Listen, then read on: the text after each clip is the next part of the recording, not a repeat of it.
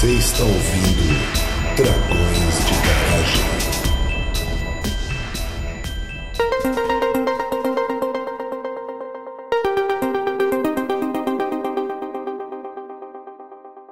Estamos começando mais um episódio do Dragões de Garagem. Aqui é a Gabi Sobral, diretamente de Stuttgart. E, não sabendo que era impossível, foi lá e fez. Ah, é. Não é Realmente. profundo? Eu avisei que era piegas, vai. É. de Brasília, aqui é a Tupa Guerra, e eu acho que enquanto mais cedo a gente entender que falha faz parte e falha é fundamental para a ciência, mais legal vai ser falhar. Aham. Isso. Muito bom. Sim. De Balneário Camboriú, hoje, né, pelo menos, aqui é o André e hoje vamos tirar os esqueletos da gaveta. Aqui é Verônica Slobodian, diretamente de Brasília também. E quem nunca falhou é porque não esteve na academia. É, Verdade. Quem, sei lá, tá morto, né? Porque viver é falhar, né? é, mas mesmo pra estar morto teve que falhar. Não sei, você acha que a morte é uma falha? Não, não, eu digo que tem que Não. ter vivido, logo teve que ter falhado e agora Ah, já... tá, tudo bem. Bom, é isso aí, ouvintes. Como vocês já devem ter entendido pelas nossas piadas, hoje a gente tá aqui se reunido nesse maravilhoso domingo para falar sobre falhas acadêmicas. Né? E para juntar aqui o nosso time de diversidade, não só de, de áreas, né? É, mas também de níveis ah, profissionais dentro da academia, a gente chamou uma convidada, a Verônica Slobodian. Verônica, queria. Sua primeira vez aqui no programa, né? Queria que você se apresentasse aí pra galera, dissesse quem você é, o que, que você faz da vida. Ah, sim, como eu falei, né? Meu nome é Verônica Slobodian. Eu sou bióloga, então eu sou uma das pessoas que adora os biologias da garagem. E eu sei que isso não agrada a todo mundo que ouve. Eu sou mecenas do Dragões, foi assim, inclusive, que eu apareci aqui do nada, num domingo de manhã.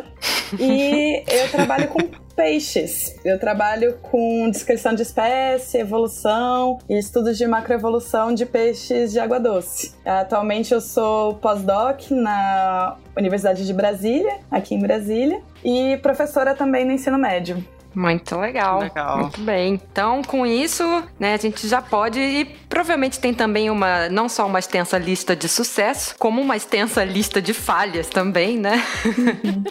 e é com isso então que a gente começa o episódio, depois dos recadinhos. Oi, gente. O Dragões de Garagem e os parceiros, como as Cientirinhas, o Notícias da Garagem, o Papo Arte Ciência, Trabalho de Mesa e o Quarta Capa, são apoiados pelos mecenas com as suas contribuições financeiras nas nossas plataformas de assinatura mensal. Quer ser mecena e apoiar esses projetos bacanudos? Entra na aba Seja Doador do nosso site. Lá você também pode ver nossas metas de contribuição e os benefícios para os mecenas. Um obrigadaço para todos que nos apoiam e agora fiquem com o episódio que tá chuchu beleza.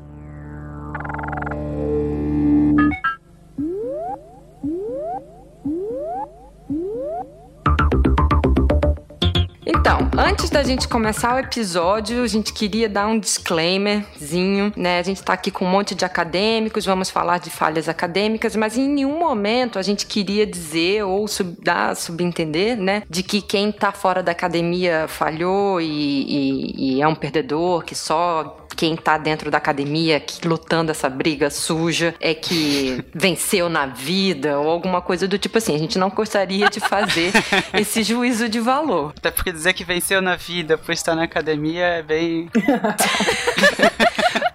Pois é. Eu, eu costumava dizer muito para as pessoas, né? Que as pessoas, quando eu tava fazendo doutorado, viveriam muito falar pra Nossa, você tá fazendo doutorado, que coisa incrível, você é muito inteligente. Eu falo, não, ninguém inteligente faz doutorado, gente. Gente esperta faz alguma coisa que dê menos problema pra cabeça, tá?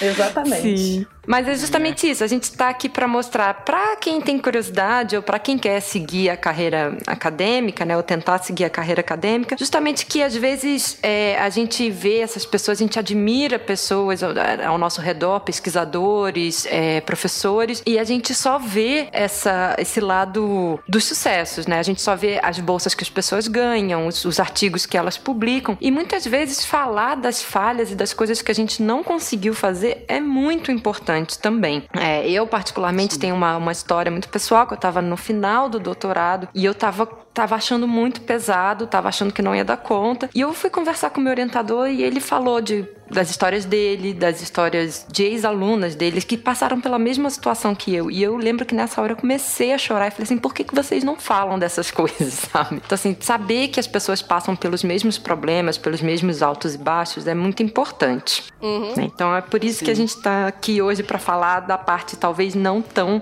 glamurosa é, da ciência. E, mas nessa coisa dos orientadores, né, eu achei muito interessante a minha orientadora de doutorado numa um momento assim, um, um- na universidade que eu tava, eles organizaram, eles organizavam sempre essas carreiras, é, feiras para carreiras, feira de emprego, etc, para as pessoas, né? Só que tinha uma Uhum. reclamação constante porque essas feiras normalmente eram só voltadas para as exatas e engenharias e enfim, exatas em geral. Normalmente, se- Uhum. se você era de humana, você chegava lá e tinha, tipo, várias empresas contratando pessoas estão terminando o doutorado. Nenhuma que é um historiador, né? Ninguém quer contratar historiador na empresa, gente que fez doutorado em artes, enfim. Então, na minha universidade, a, a minha orientadora na época era coordenadora lá dessa parte de pós-graduação. Ela organizou uma feira voltada para as humanas. Era uma feira só de humanas. E daí a gente teve várias falas de Ah, pessoas. legal.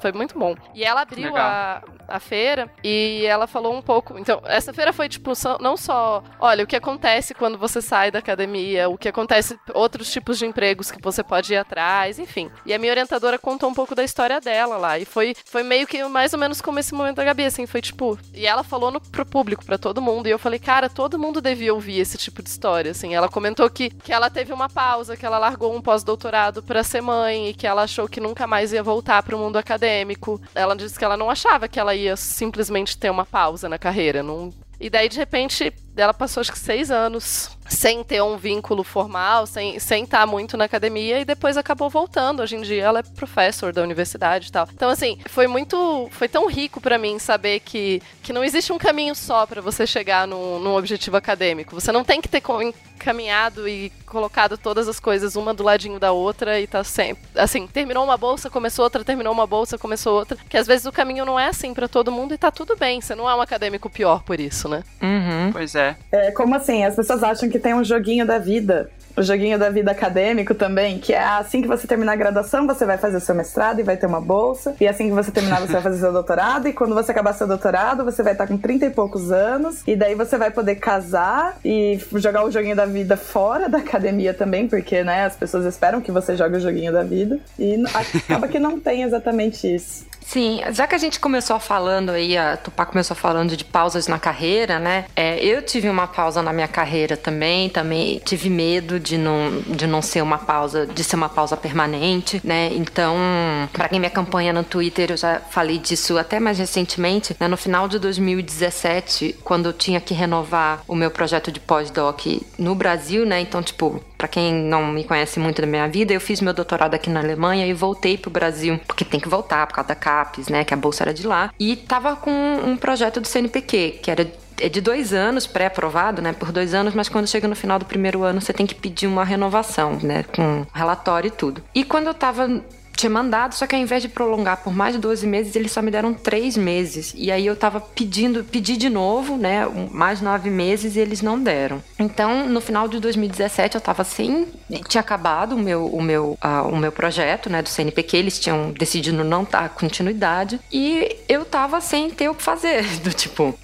eu tinha, eu tava em São Paulo, né? Minha família é do Rio. Então eu pensei, bom, o dinheiro que eu tenho guardado, eu só consigo ficar seis meses aqui em São Paulo. O que, que eu vou fazer? Eu posso gastar esses meus seis meses e concentrar em escrever um, um projeto de pesquisa para a FAPESP, por exemplo, é, ou eu posso arrumar um emprego.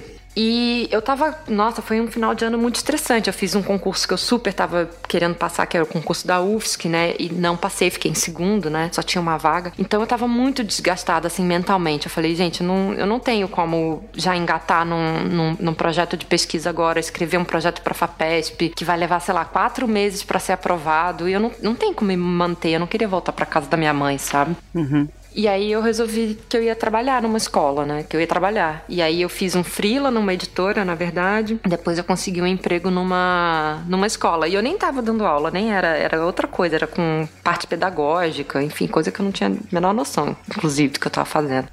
Mas, e aí eu, eu comecei já, assim, é muito difícil continuar dar seguimento, né? Até porque eu estava em horário integral na escola, às vezes é um pouco difícil conciliar as duas coisas, né? Manter a produção científica, manter o seu, a sua parte de projetos, não sei o que, rolando ao mesmo tempo que, que você está trabalhando full time numa escola, né? Mas eu recebi uma proposta, eu apliquei para algumas bolsas nesse meio tempo. Né? A, a, parte de bolsas que falham a gente pode falar daqui a pouco, porque essas falharam também. Mas um, eu recebi uma oferta nesse, nesse meio tempo de voltar aqui para a Alemanha, né? E aí é que eu resolvi aceitar, dadas as condições que o Brasil já estava demonstrando naquela época, né? Então eu também tive uma pequena pausa na carreira. Foi uma pausa de seis meses, mas foi. Não foram seis anos, mas. Sim. É, eu tenho uma história parecida com a da Gabi porque eu terminei o doutorado no começo do ano passado e eu decidi fazer o doutorado em São Paulo, decidi vir para Brasília, meu marido morava aqui, e eu falei: não, beleza, vou chegar na UNB, escolher algum professor ou professora que seja mais ou menos da minha área e pedir uma bolsa de pós-doc. Fiz isso. Bati na. Assim, na verdade, perguntei para os meus amigos da UNB quem eles conheciam, me indicaram uma professora, eu bati na porta dela e falei assim: então, oi, prazer, meu nome é tal, trabalho com tal coisa, é uma professora que trabalha com répteis, eu trabalho com peixes, mas ela trabalha com anatomia eu também. Falei, posso fazer mas um é projeto de pós-doc? Né? é, tudo peixe no final das contas. Inclusive a gente, né? Inclusive a gente. Olha, tem que dar a referência pros ouvintes, eu acho que é essa piada, não? Acho que sim. É que assim, no peixe é um, é um termo muito, muito amplo, né? E se você quiser usar o peixe como um termo científico válido, você tem que incluir, inclusive, os peixes terrestres que somos nós, né? Exatamente. A gente fala em um episódio, né? Acho que a gente fala do de tubarão, eu acho. Hum. É. Ah, pode ser. É que, inclusive, nós temos fendas branquiais no nosso desenvolvimento. Então, Sim. Tem alguma coisinha que dá para entender, porque a gente é parecido com peixe. Mas enfim eu vim falar com essa professora da UNB e falei assim: ah, então, queria fazer um projeto com você, tudo bem? Ela, claro, tudo bem. Abriu o laboratório para mim, foi super legal comigo e escrevemos um projeto. Enviamos, foi negado. A gente escreveu outro projeto. Escrevi projeto também, eu escrevi dois para os Estados Unidos, porque eu passei um tempo do meu doutorado lá e eu queria voltar pro Smithsonian, que foi o lugar que eu fiz essa parte do meu doutorado. Os dois projetos foram negados. Mas tudo bem, a gente continua é, fazendo projetos. E em algum momento vai sair. E não tava saindo. Um dia, um amigo meu que dava aula numa escola ficou doente, perguntou se eu podia cobrir ele, porque ele ia ficar de atestado durante uma semana, e eu fui. E depois disso, eu acabei conseguindo emprego nessa escola. Então eu falo, ah, eu sou pós-doc na Universidade de Brasília, e eu sou pós-doc sem bolsa, porque eu faço a pesquisa no meu horário vago com o tempo que eu tenho. Então eu trabalho a manhã inteira na escola, boa parte das tardes preparando aula, e eu vou para o UNB fazer pesquisa, te orientando, tentar escrever artigos. E obviamente Sim. que aquela coisa que a gente achou que ia acontecer, né? Você sai de um lugar e entra no outro com bolsa e consegue fazer a sua pesquisa para se preparar para o que você quer ter um emprego numa universidade. Nem sempre acontece. Às vezes você tem que trabalhar. E assim, não reclamo porque dar aula no ensino médio foi uma coisa maravilhosa na minha vida, é uma coisa maravilhosa. Eu aprendi muito, inclusive, a dar aula, coisa que às vezes a gente encontra muitos professores em universidade que não sabem. Uhum. Eu sempre acho que, que os melhores melhores professores são aqueles que tiveram experiência em sala de aula em diferentes níveis, assim, que deram aula para ensino Sim. médio, para ensino fundamental, para um monte de outras coisas. Sim. Então é aquela coisa, é uma falha também que acontece. A gente sempre acha que vai conseguir seguir o joguinho da vida acadêmica e nem sempre ele dá certo. Sim. É. Eu acho que nesse, para mim foi uma das coisas que mais pesou depois de terminar o doutorado foi isso, porque eu não, a gente meio que espera que esse que vai dar certo, né? Assim, ainda você pensa, não, eu vou conseguir uma outra bolsa agora que estou terminando o doutorado e tal. Aí você tem vários colegas que conseguiram bolsas, o que dá aquele peso extra para as coisas, né? E daí você, eu voltei também para o Brasil depois do meu de terminar meu meu doutorado na Inglaterra, e eu não tentei na época que eu estava terminando meu doutorado, eu não tentei nenhuma bolsa de pós-doutorado fora do Brasil. Como a minha minha bolsa era da CAPES, eu precisava voltar para o Brasil, eu falei: não, eu não vou focar minha energia em conseguir uma bolsa fora do Brasil, porque eu preciso voltar para o Brasil, eu preciso morar no Brasil. falei: não, Sim. vai dar tudo certo, eu posso dar aula de ensino médio, tem outras coisas que eu posso fazer tal, vou voltar para o Brasil. E eu voltei e como a vida, né, não, não, acontece do jeito que a gente espera. Eu brinco que toda vez que a gente planeja alguma coisa, a vida tende a rir da sua cara, né? Isso, ela coisa. dá uma pequena risadinha de canto, né? é, não, tem até aquela história das três fiandeiras que moram embaixo da árvore do mundo, né? E daí as três fiandeiras que moram embaixo da árvore do mundo, elas estão lá afiando o tapete que conta a história da sua vida. E daí toda vez que você faz um plano, elas dão uma risada e fiam outra coisa, assim. Então.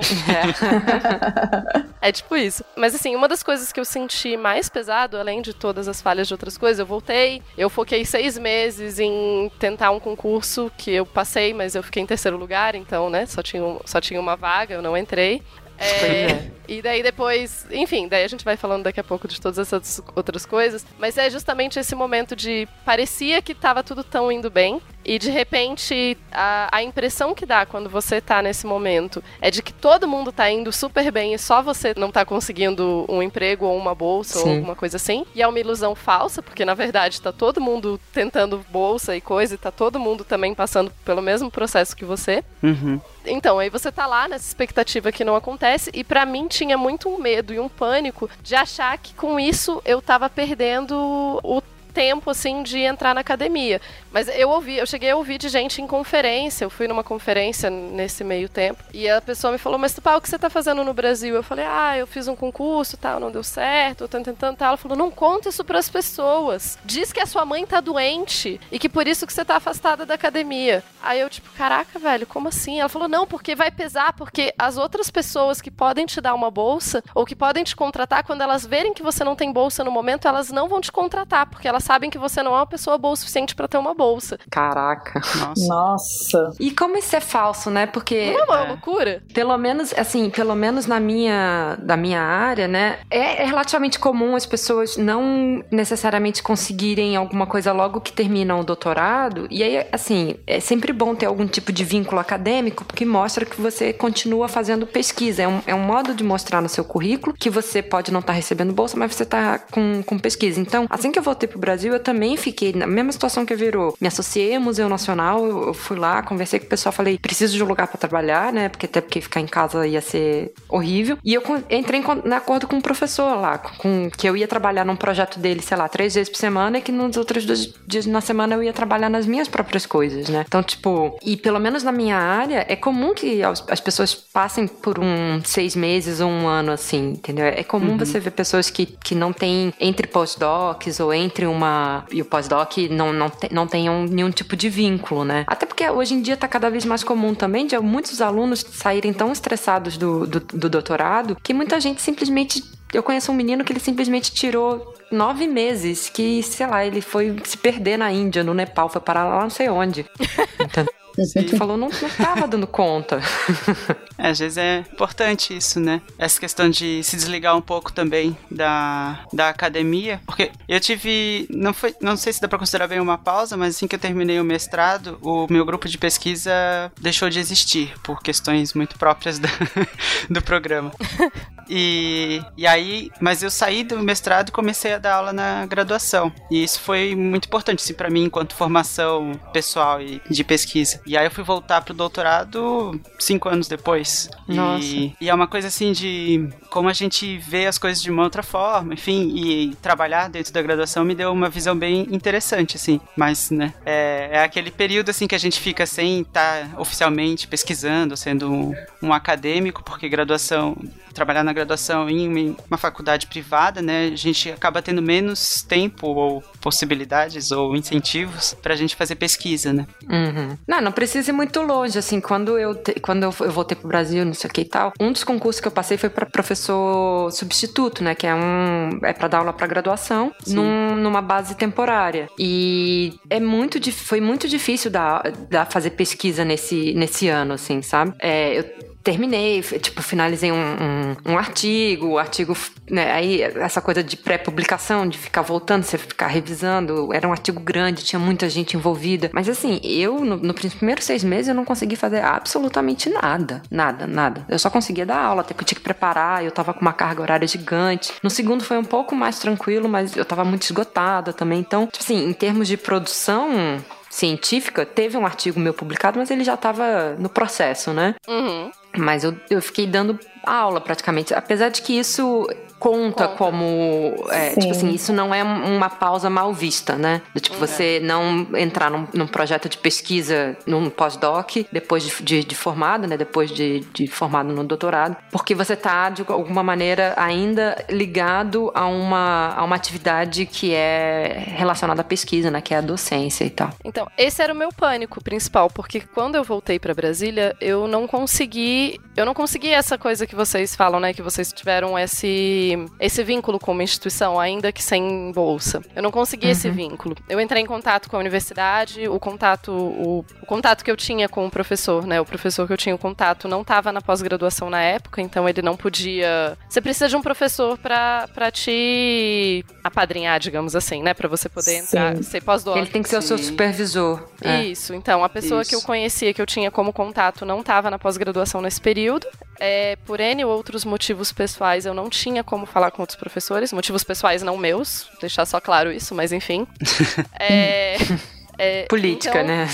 por, por N políticas do mundo acadêmico, eu não tinha como pedir para outro professor no do departamento para eu fazer a mesma coisa. Então eu fiquei nesse limbo e eu comecei a entrar com. Eu ficava com muito medo, porque sempre as pessoas me diziam: Não, Tupá, mas assim, o problema é que seu currículo vai ter um ano de. Vai, o seu currículo tem um ano sem nenhum vínculo com nenhuma instituição. E por mais que eu tenha publicado. É, publicado não, mas por mais que eu tenha participado de conferências nesse período e tal, eu não conseguia ficar tranquila, porque eu não tava dando aula, eu não tava. Eu tava só escrevendo projetos na minha casa, né? Eu tava Uhum. sentada em casa escrevendo projetos. Eu- o que eu consegui resolver, isso, assim, o que eu consegui resolver e que agora tá ficando bonito no, quando eu tento vagas, eu, colo- eu escrevo isso e fica bonito, é que eu falo que eu dediquei esse ano à divulgação científica. E isso é bem visto em muitos lugares, então, então E não deixa de ser verdade também, né? De jeito nenhum, não deixa de ser verdade. Eu fiz Não é nenhuma no acochambration aí.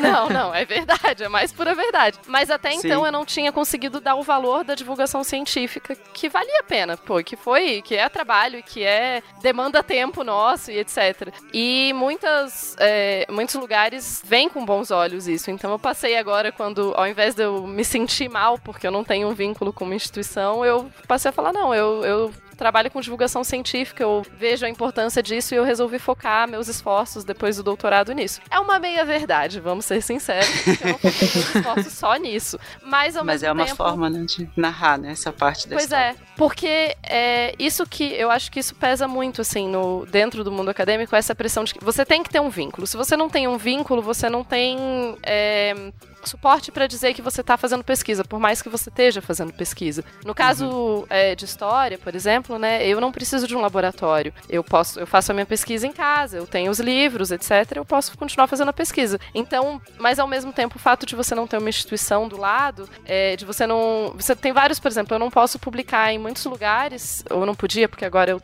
Agora eu tenho um vínculo, mas a gente já fala disso. Mas eu não podia publicar em vários lugares porque eu não tenho um vínculo. Enquanto você não tem vínculo com uma, com uma universidade, você não pode submeter artigo para algumas revistas. Aham. É. Tudo isso. Isso. vai dificultando muito, né? Vão sendo essas pequenas barreiras que vão, enfim, fazendo o jogo, o jogo da vida da, da academia ficar mais difícil. E uma coisa que eu acho que nós não pensamos é que essas coisas que nós fazemos numa pausa, entre aspas, pro jogo da vida acadêmica, elas contam muito para nossa aprendizagem. Então, por exemplo, é, se eu não tivesse dando aula numa escola e tendo essa oportunidade de aprender a me comunicar com alunos, a ver quais são as dificuldades deles, eu talvez não repensaria tudo que eu acho que a divulgação científica é necessária. Eu talvez não aprenderia a dar aula e talvez não fosse bem num concurso que eu prestei e que eu acabei dando uma aula boa porque eu tô com experiência em sala de aula, porque eu tô com experiência em preparar aulas. Aham. Mas isso geralmente não é contado. A gente esquece que a nossa trajetória é, é meio clichê falar isso, mas a gente esquece e é óbvio que a nossa trajetória ela monta quem a gente é, né? Então, ah, se você vai se vender para qualquer instituição, seja como aluno de doutorado, pós-doc, sei lá o que, você tem que dizer quais são as suas skills, né? Aquilo que você sabe fazer. E as experiências que você tem fora, elas podem te ajudar de uma maneira ou outra, sabe? Então, é meio ruim esse negócio da academia às vezes exigir que você esteja conectado à, à academia de uma forma ou de outra. É, por outro lado, eu conheço cada vez mais histórias, justamente porque as pessoas têm compartilhado muito, né? De pessoas que passam um tempo fora, ou, enfim, que tem, acabam às vezes até saindo da academia por outros, outros tipos de interesse e outras coisas, né? Uhum. Não, é que eu, eu vejo muito. O que me abriu muitos olhos para isso foi quando, nesse momento, ainda no doutorado, que a minha orientadora compartilhou um pouco a história dela, embora ela tenha tido vínculo com, com instituições sempre, enfim, mas essa é outra questão. Embora ela, ela fazia isso mais ou menos o que vocês falavam, né? Ela, ela conseguia vínculo com alguma instituição para continuar como pesquisadora e fazer uma coisa de uma vez por semana, enfim. Mas foi isso, de entender que a trajetória daquela pessoa que você admira muito na academia não necessariamente seguiu esse, esse roteirozinho e tá tudo bem. E o fato de você não estar tá seguindo esse roteirozinho não quer dizer que era o meu medo muito forte. Era assim, eu, eu achava que eu, vários dias eu fiquei em casa abrindo muito o coração, né? Tananana. vários dias eu chorei, né? Vários dias eu chorei porque eu achava que a minha vida acadêmica tinha acabado. Porque eu achava que, pô, eu tô há seis meses sem um vínculo com uma instituição, eu nunca mais vou conseguir um emprego. O que é ridículo, não é verdade. A sua trajetória de, se você quer ser acadêmico ou não, enfim, a sua trajetória vai por muitos caminhos tortos e esquisitos. E o fato de você não ter tido vínculo ou não ter pesquisado por um tempo, ou o fato de você entrar na academia mais tarde, enfim, tudo isso faz parte e torna quem o pesquisador que você é, né? Sim. Concordo, sim. É, não, não só isso, né? Existem, assim, existem bolsas, por exemplo, que eu não posso mais aplicar, né? Porque eles exigem que você seja, sei lá, até máximo quatro anos depois de defender o doutorado. Existem bolsas, especialmente aqui na Europa, que são assim. O que, por um lado, eu entendo, porque justamente é o seguinte: quando eu terminei meu doutorado, é, eu não estava ainda preparada. Assim, eu, eu tinha que voltar para o Brasil, mas eu já tinha conversado lá na CAPES e tal, não sei o que. A moça tinha falado assim: ah, você não precisa necessariamente voltar logo depois. Se você tiver algum outro projeto, tipo de pós-doc, dois anos, não sei o que, você pode adiar a volta. Falei, ah, beleza. E eu não me sentia nem um pouco preparada, assim, assim, eu achava que tudo que eu tinha que aprender no exterior, que o exterior, que o, essa instituição exterior podia me oferecer, eu não tinha aproveitado ainda. E aí eu comecei a aplicar para um monte de bolsa. Assim, falando bem abertamente, eu apliquei para mais de 10 bolsas de doutorado. Tudo bem, num período de talvez 3 anos, assim, né? Mas eu comecei ainda no doutorado. Eu tava nos últimos escrevendo a tese e ao mesmo tempo estava escrevendo projeto de pós-doc, né? E muitos desses projetos, pelo menos aqui na Europa, são projetos, primeiro, todos muito abertos e gerais, então é do tipo é, de ciências biológicas e biomédicas. Então você vai competir com gente que está trabalhando, sei lá, com um genoma humano, sabe? É, não, são, não são chamadas que são super específicas. Então a concorrência é muito grande. Essa, muitas dessas bolsas não têm uma, uma coisa do tipo ser voltadas para quem está saindo do doutorado justamente para ajudar ou para quem está atrasado, digamos assim, na carreira. Então é um saco de gato onde todo mundo aplica. E um dia eu tava muito triste, porque eu já tinha mandado para várias é, para vários programas e não tava, tava recebendo não atrás de não. E aí alguém falou assim: ah, mas você também, né, fica tentando aí essas, essas bolsas super competitivas. Você, você tá competindo com pós-docs sênior, que são pós-docs que são o, o que eu sou hoje, assim, sabe, naquela época. Então eu falei assim: então como é que vocês fazem? E aí me falaram, ah, aqui na, na Europa é comum um aluno de doutorado sair do doutorado e entrar como pós-doc no projeto de alguém. Então não é você elaborar o seu próprio projeto. Esse tipo de maturidade de elaborar o próprio projeto e ter um cronograma, só que é coisas que não necessariamente um aluno tem quando termina o doutorado. A uhum. discussão seria outra, se isso é desejável ou não, se está tudo bem, se, enfim. Mas então é comum a pessoa entrar no projeto de outra pessoa tá? Passar um, um, contrato ou dois contratos em projetos alheios e depois começar a, a, a aplicar para essas bolsas maiores, mais assim, de pessoas autônomas, digamos assim, né? Dentro da pesquisa. E aí você está competindo com gente que tem, sei lá, seis, sete anos de publicação, um artigo na Nature, sabe? Umas coisas assim. Uhum.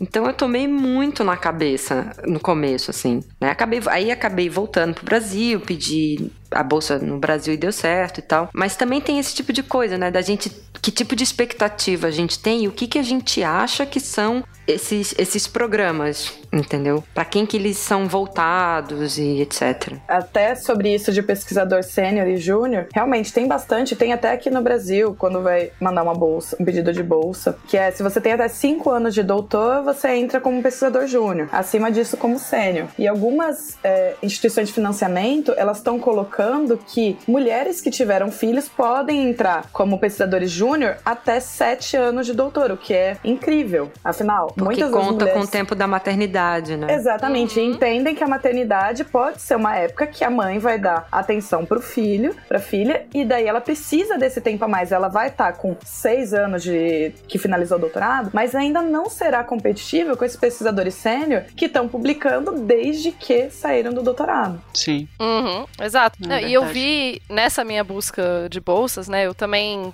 eu tentei também mais de 10 projetos de pós-doutorado, eu recebi não de todos eles. E todos- não, chegou um momento que eu não queria mais abrir e-mail, assim. Eu via um e-mail de algum projeto que eu mandei e eu não queria nem abrir, assim. Eu olhava, tipo, cara. Eu recebi. Teve uma semana que eu recebi três nãos na mesma semana e era a semana do Natal. Foi foda. Nossa. Nossa senhora. Foi tipo, porra, velho.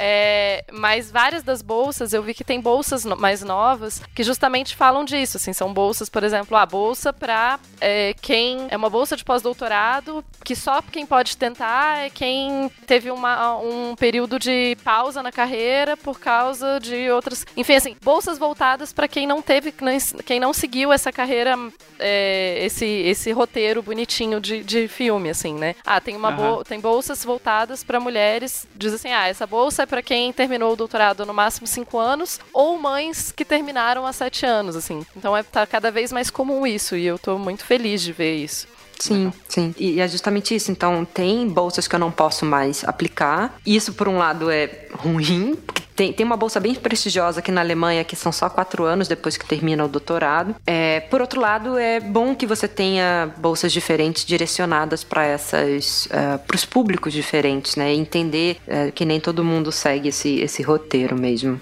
E eu acho que já falando das, dos projetos e bolsas, né, que a gente tenta e que são recusados, etc. Eu acho que esse é outro aprendizado que é difícil, assim, de, de fazer e que nem sempre a gente tem alguém, é, um instrutor, um orientador, uma orientadora, enfim, alguém que te ajuda nesse processo. Porque daí você Sim. sai...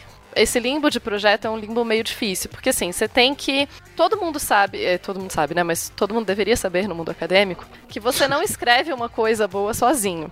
É, eu acho que isso é muito importante as pessoas lembrarem. Revisão é fundamental. Você não escreve um pro- Uhum. seu projeto não é genial quando você escreve ele sozinho e ninguém lê, Aham. né?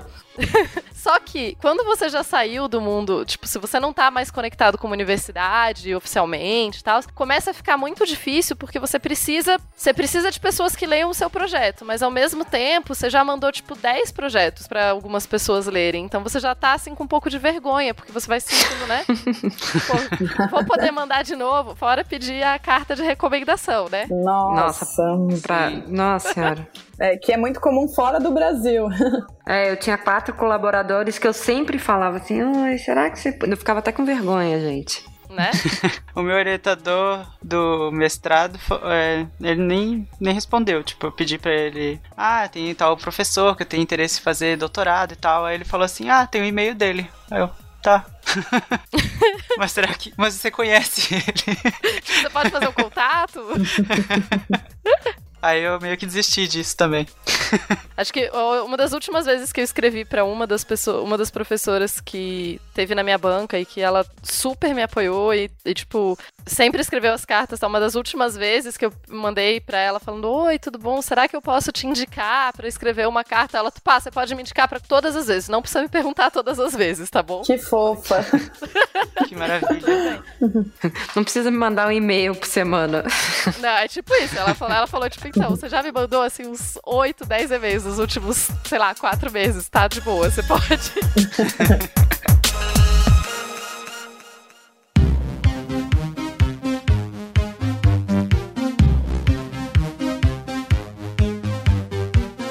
Eu queria puxar esse gancho para concursos e, e- e esses applications para emprego no exterior, né? Mas antes eu queria fechar essa, uma parte de, de projetos, assim, que não é nem projeto de, de pesquisa, né? A gente pode, acho que vale a pena a gente dizer para os nossos é, ouvintes, por exemplo, que a gente como instituição Dragões de Garagem, a gente é, aplicou para uma, uma bolsa, né, lá pro Serra Pilheira e a gente não foi selecionado, né? Sim. Eu não sei se, se ficou claro para os nossos ouvintes. Então, a gente tinha uns um, projetos que a gente queria fazer, é, um projeto até meio megalomaníaco lá, que era com a parada da, de Mariana, que ia Mas ter. ia ser um documentário, ia ter vídeo, áudio, não sei o quê. E era mega elaborado, assim. E a gente não foi contemplado, sabe? E tudo bem também, vai rolar de novo esse ano, de repente a gente manda esse ano também.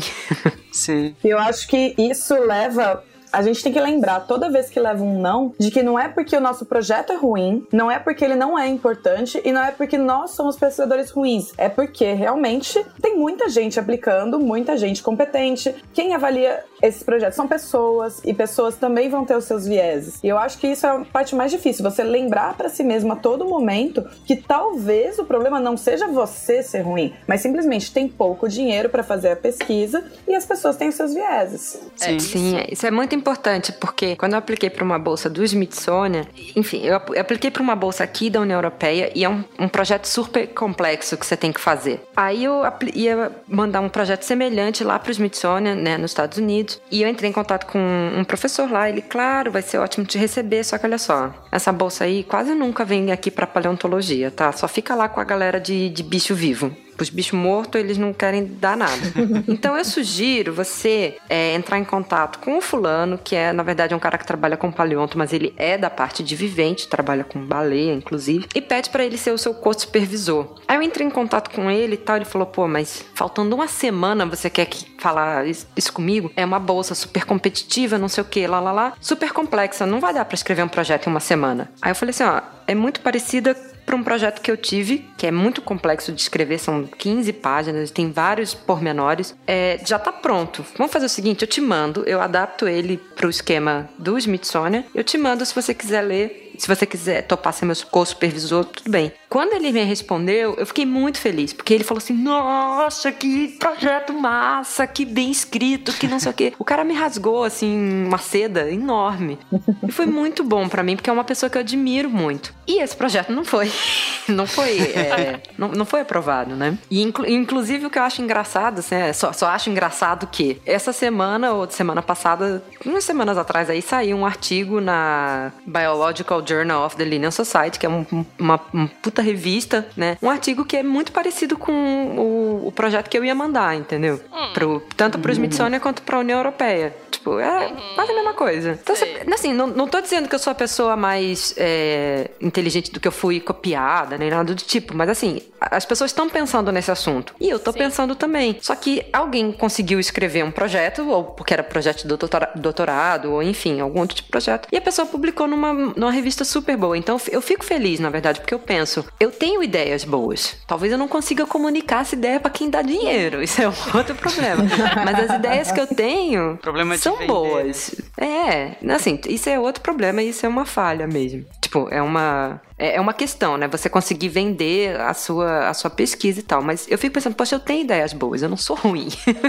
É, eu acho que uma coisa, pra, ainda falando de projetos, né? É, às vezes é difícil pra quem não tá na academia entender quão difícil é escrever projeto. e Quanto tempo um projeto demanda, o que, que é produzir um projeto de pós-doutorado, né? Assim, Sim. é, porque quando você está escrevendo um projeto, um, quando você está escrevendo um- uma coisa de pós-doutorado, quando você está planejando uma coisa dessas, você não está simplesmente, não é simplesmente você copiar e colar seu currículo e mandar para outro lugar. Que também é difícil copiar e colar o currículo e mandar para um lugar, porque direto tem que mandar aquela inferno daquela carta de intenções. Eu a carta de intenções. Fora assim. que os modelos também, algumas vezes, são todos diferentes, né? Isso, de isso. currículo. Uhum.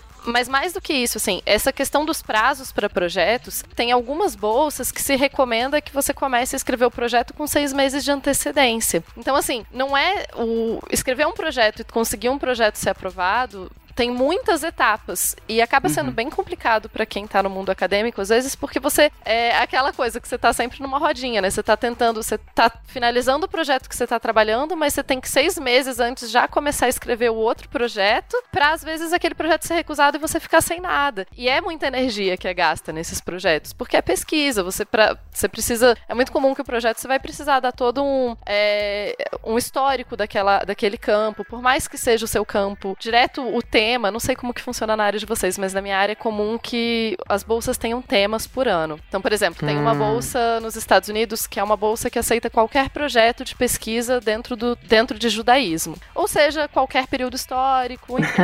como a gente estava bem amplo, né? Só que Sim. todo ano eles lançam um tema. Então, por exemplo, o tema do ano passado foi casas. Casas e. é, casa, o, o familiar, o, o caseiro. Então, eu tive que criar um projeto que adaptasse o que é a minha pesquisa, só que ao mesmo tempo encaixasse com o tema desse lugar de casas e etc. E ao mesmo tempo também conversasse com o que já está sendo produzido na instituição. Então você tem que pesquisar o que, que aquela instituição já pesquisa, o que, que as Sim. outras pessoas que estão lá já fazem, como que você poderia colaborar com elas. Enfim, só para mostrar que acaba sendo é, produzir projetos é um é todo um, um outro campo assim. E a gente no final, quando a gente recebe um não, é, é fundamental lembrar isso de que a falha não é você. Você não é, não é você que é um pesquisador ruim. É isso, você só não se encaixou naquele momento no que eles estavam buscando. Sim. É, não, esse, esse, esse negócio de se preparar e, e escrever é, é, é meio tricky, assim, né? Meio engraçado, porque às vezes você quer mudar um pouco de área é, e faz parte da pesquisa, né? Você mudar um pouco o seu projeto, o, o seu foco. E aí eu já recebi, tipo, foi engraçado, tem um, um amigo meu, né? Que ele recebeu projetos diferentes, em etapas diferentes da vida dele, mas relativamente próximos. Um, um projeto que negou a ele porque ele falou, o projeto era, você tá fazendo mais do mesmo, a gente não quer financiar esse tipo de coisa. E teve um outro projeto que negou assim, do tipo, você quer mudar muito a sua área e você não tem a menor, sei lá, experiência nisso, a gente não confia que você vai dar conta de fazer essas coisas. Entendeu? Então é sempre muito complexo como que você vai. é, ou você vai estar preso a fazer sempre a mesma coisa, o que é- pode não ser bom, bem visto, né? Então, às vezes, é muito difícil adivinhar o que, que você tá. o que, que o, o comitê quer, ou enfim, é, não é tão objetivo assim, né? Straightforward. Ah, sim, não, bom, ruim, enfim. É, na minha própria seleção de doutorado, é, pelo menos essa eu entrei, mas teve justamente essa, essa discussão, assim, porque você fez o mestrado e, outras publicações que estão voltadas mais para essa área de conhecimento, de, de algumas coisas voltadas para pesquisa, é, mais voltada, eu não consigo mais nem nomear, mas voltada, voltada para a questão de jogo, de desenvolvimento cognitivo, e agora você está tentando aqui na área de organização, mas você não tem nada a publicar nessa área. Como isso vai acontecer? Por que, que você está fazendo essa mudança? E isso no doutorado, que ainda é uma fase muito ainda de formação, né? Uhum. Do pesquisador. Ah, isso é outra coisa, né? É, no mundo acadêmico, eu lembro quando eu fiz o concurso. Desculpa, mudando um pouquinho pra concurso, mas quando eu Pode. fiz concurso pra professora da UNB, eu comentei com os meus amigos, eu falei, não, o que. A coisa principal que, que eu fiquei com menos pontos no concurso da UNB, sendo nada modesta, foi o meu currículo, porque eu não tenho muitas publicações. Só que quando eu convertei isso com pessoas que não são do mundo acadêmico, eles, como assim seu currículo? Você tem um doutorado! eu, então, gente, doutorado todo mundo tem. Doutorado é tipo pré-requisito pra tentar esse concurso. Isso. Ninguém que não tem doutorado tá fazendo esse concurso. É o que eu sempre falo pros meus alunos do ensino médio, que eles falam assim, nossa, professora, você é foda, você tem publicações, não sei o que. Então, gente, pra quem tá na academia, o que eu faço é o mínimo. Não, e que daí, assim, às vezes é muito estranho pra quem tá de fora entender como que é isso, mas ao mesmo tempo, é... o doutorado é o mínimo e o doutorado é formação, né? Eu acho que a gente estressa muito também durante o doutorado, que a gente fica muito tipo, oh meu Deus e tal. O seu doutorado é parte da sua formação. é, Você tá, assim, você provavelmente vai fazer erros a vida toda, porque erro faz parte. Mas errar no doutorado, tá aprendendo no doutorado é o que se espera, né? O doutorado é uma parte de aprendizado mesmo. Sim. Sim, essa, essa coisa de da gente. A gente tenta cata- catastrofizar as coisas, né? Então a gente no doutorado acha que é agora ou nunca, senão eu vou morrer. Aí depois a gente passa é agora ou nunca, senão eu vou morrer. E, né, fica, fica sempre aquela coisa, ai, minha última chance da vida, meu Deus do céu, eu vou morrer. E, e às Tô vezes. rindo, mas é de nervoso. contar uma, uma história rápida desse de última chance da vida. Eu tive uma, uma questão, né? Quando saiu o concurso, eu tava esperando. Eu voltei pro Brasil depois do doutorado. E eu tava esperando sair esse concurso pra professor na UNB. E daí o dia que saiu, nesse meio tempo, eu fui convidada pra apresentar uma conferência em Budapeste. E eu fiquei muito animada, porque foi a primeira vez que me convidaram pra apresentar uma conferência. Normalmente eu que mando o trabalho, né? Dessa vez falaram, pá, você quer apresentar? Aham, isso é muito diferente. Então, aí eu fui convidada, né? Tava animadíssima, que eu nunca tinha sido convidada e tal. E daí eu pensei, bom, a única coisa que pode dar treta é que pode ser no mesmo dia do concurso. Eu falei, mas, cara, é um ano inteiro, não vai acontecer isso, né? Só que vai. Com a probabilidade. Assim, eu precisava estar em Budapeste por três dias de um ano inteiro eu precisava estar em Budapeste por três dias. Eu falei, não vai acontecer. Qual foi o dia do concurso? Exatamente no mesmo dia da conferência. O dia que eu abri o edital, eu tava com a passagem comprada já, tudo certo pra ir. O dia que eu abri o edital dizendo que é, o concurso ia ser naquele dia, eu, eu fiquei assim, um tempo, é, sei lá, eu chorei um dia inteiro, assim, eu deitei na minha cama e fiquei um dia inteiro na minha cama pensando na vida. Porque eu pensei na decisão, né? Tipo, cara, e agora? Sim. Será que eu tento o concurso, mesmo sabendo que o meu currículo não é lá essas coisas, e existe uma grande possibilidade de eu não, não entrar? Ou eu vou para Budapeste e não tento o concurso, mas aí eu vou ficar sempre pensando, né? E se eu tivesse feito concurso? Só que ao mesmo tempo ir para Budapeste também podia abrir. Vai que eu conheço alguém na conferência que pode me dar uma vaga ou uma bolsa, enfim, todas Aham. essas coisas. Eu acabei conseguindo conversar com o pessoal da conferência. Eles foram incríveis e permitiram que eu apresentasse por vídeo. Então, eu expliquei a situação, eu expliquei o que estava acontecendo. Faltava, tipo, sei lá, muito pouco tempo para a conferência. Então, eu fiquei, fiz o concurso e apresentei por vídeo. Um dos dias, teve um dia que eu fiz a apresentação na conferência e prova do concurso, tudo no mesmo dia. Caraca. Tudo certo, assim. Mas nessa época eu lembro que uma das coisas que eu pensei, assim, eu só consegui me acalmar quando eu entendi que se eu negar ir pra essa conferência, não é como se nunca mais eu fosse ser convidada pra conferências, né? Não é como se assim, é, eu vou chegar, tentar pegar um avião pra ir numa conferência, vou chegar no aeroporto e vão olhar, não, você não foi na conferência naquela vez, a primeira vez que te convidaram, você, a Personas não gratas, né? você nunca mais pode participar de uma conferência porque você não foi daquela que foi a primeira que você foi convidada. E é isso, a gente acha muito, né? A gente, tipo, nossa, é a única chance. Não, nem sempre é a única chance. Calma, gente. Não, esse negócio de concurso é, também é, é uma coisa meio meio delicada, né? Porque hoje em dia tá bem mais difícil passar nos concursos, tem muito ah, muito candidato, né? Tem candidato, tem concurso aí que dá, sei lá, mais de 100 pessoas, né? E tem, sei lá, uma vaga, tá? É horrível. Sim. E a- o problema do concurso é que, assim, quando a gente fala que é importante prestar alguns concursos, é porque é importante. Porque tem sempre aquelas coisas de novato que você faz e que você aprende. Sim. Então, assim, você abrir um edital e ler o edital e entender o edital. É uma coisa. Então você tem que ver. é, às vezes já dá pra entender que tipo de profissional que eles querem ali, que tipo de pesquisa eles querem que faça, ou até mesmo, por mais que não esteja escrito, que tipo de aula eles querem que você lecione. Porque às vezes muita- não, não tá escrito assim, ah, nós queremos um professor, sei lá, de biologia para dar aula de peixes de água doce, sabe? Eles falam assim, a gente quer um, um profissional de evolução de, de vertebrados Zoologia. aquáticos, zoologia, que inclui todos os bichos do planeta, sabe? Então Sim. você fica muito assim. Aí você vê os pontos de prova, né? Que é o que você começa a entender Nossa, que os tipo. pontos de prova são fundamentais, né? Pra É. entender o que, quem que eles querem. Sim. Isso para concurso de professor e para edital de mestrado, doutorado, sempre é bom olhar. Porque assim, ah, eu quero fazer mestrado numa instituição assim. Daí você acha que seu projeto tá inserido. Quando você vê todos os pontos que você tem que se dar pra prova, fala: "Eita, será que eu sou dessa área?"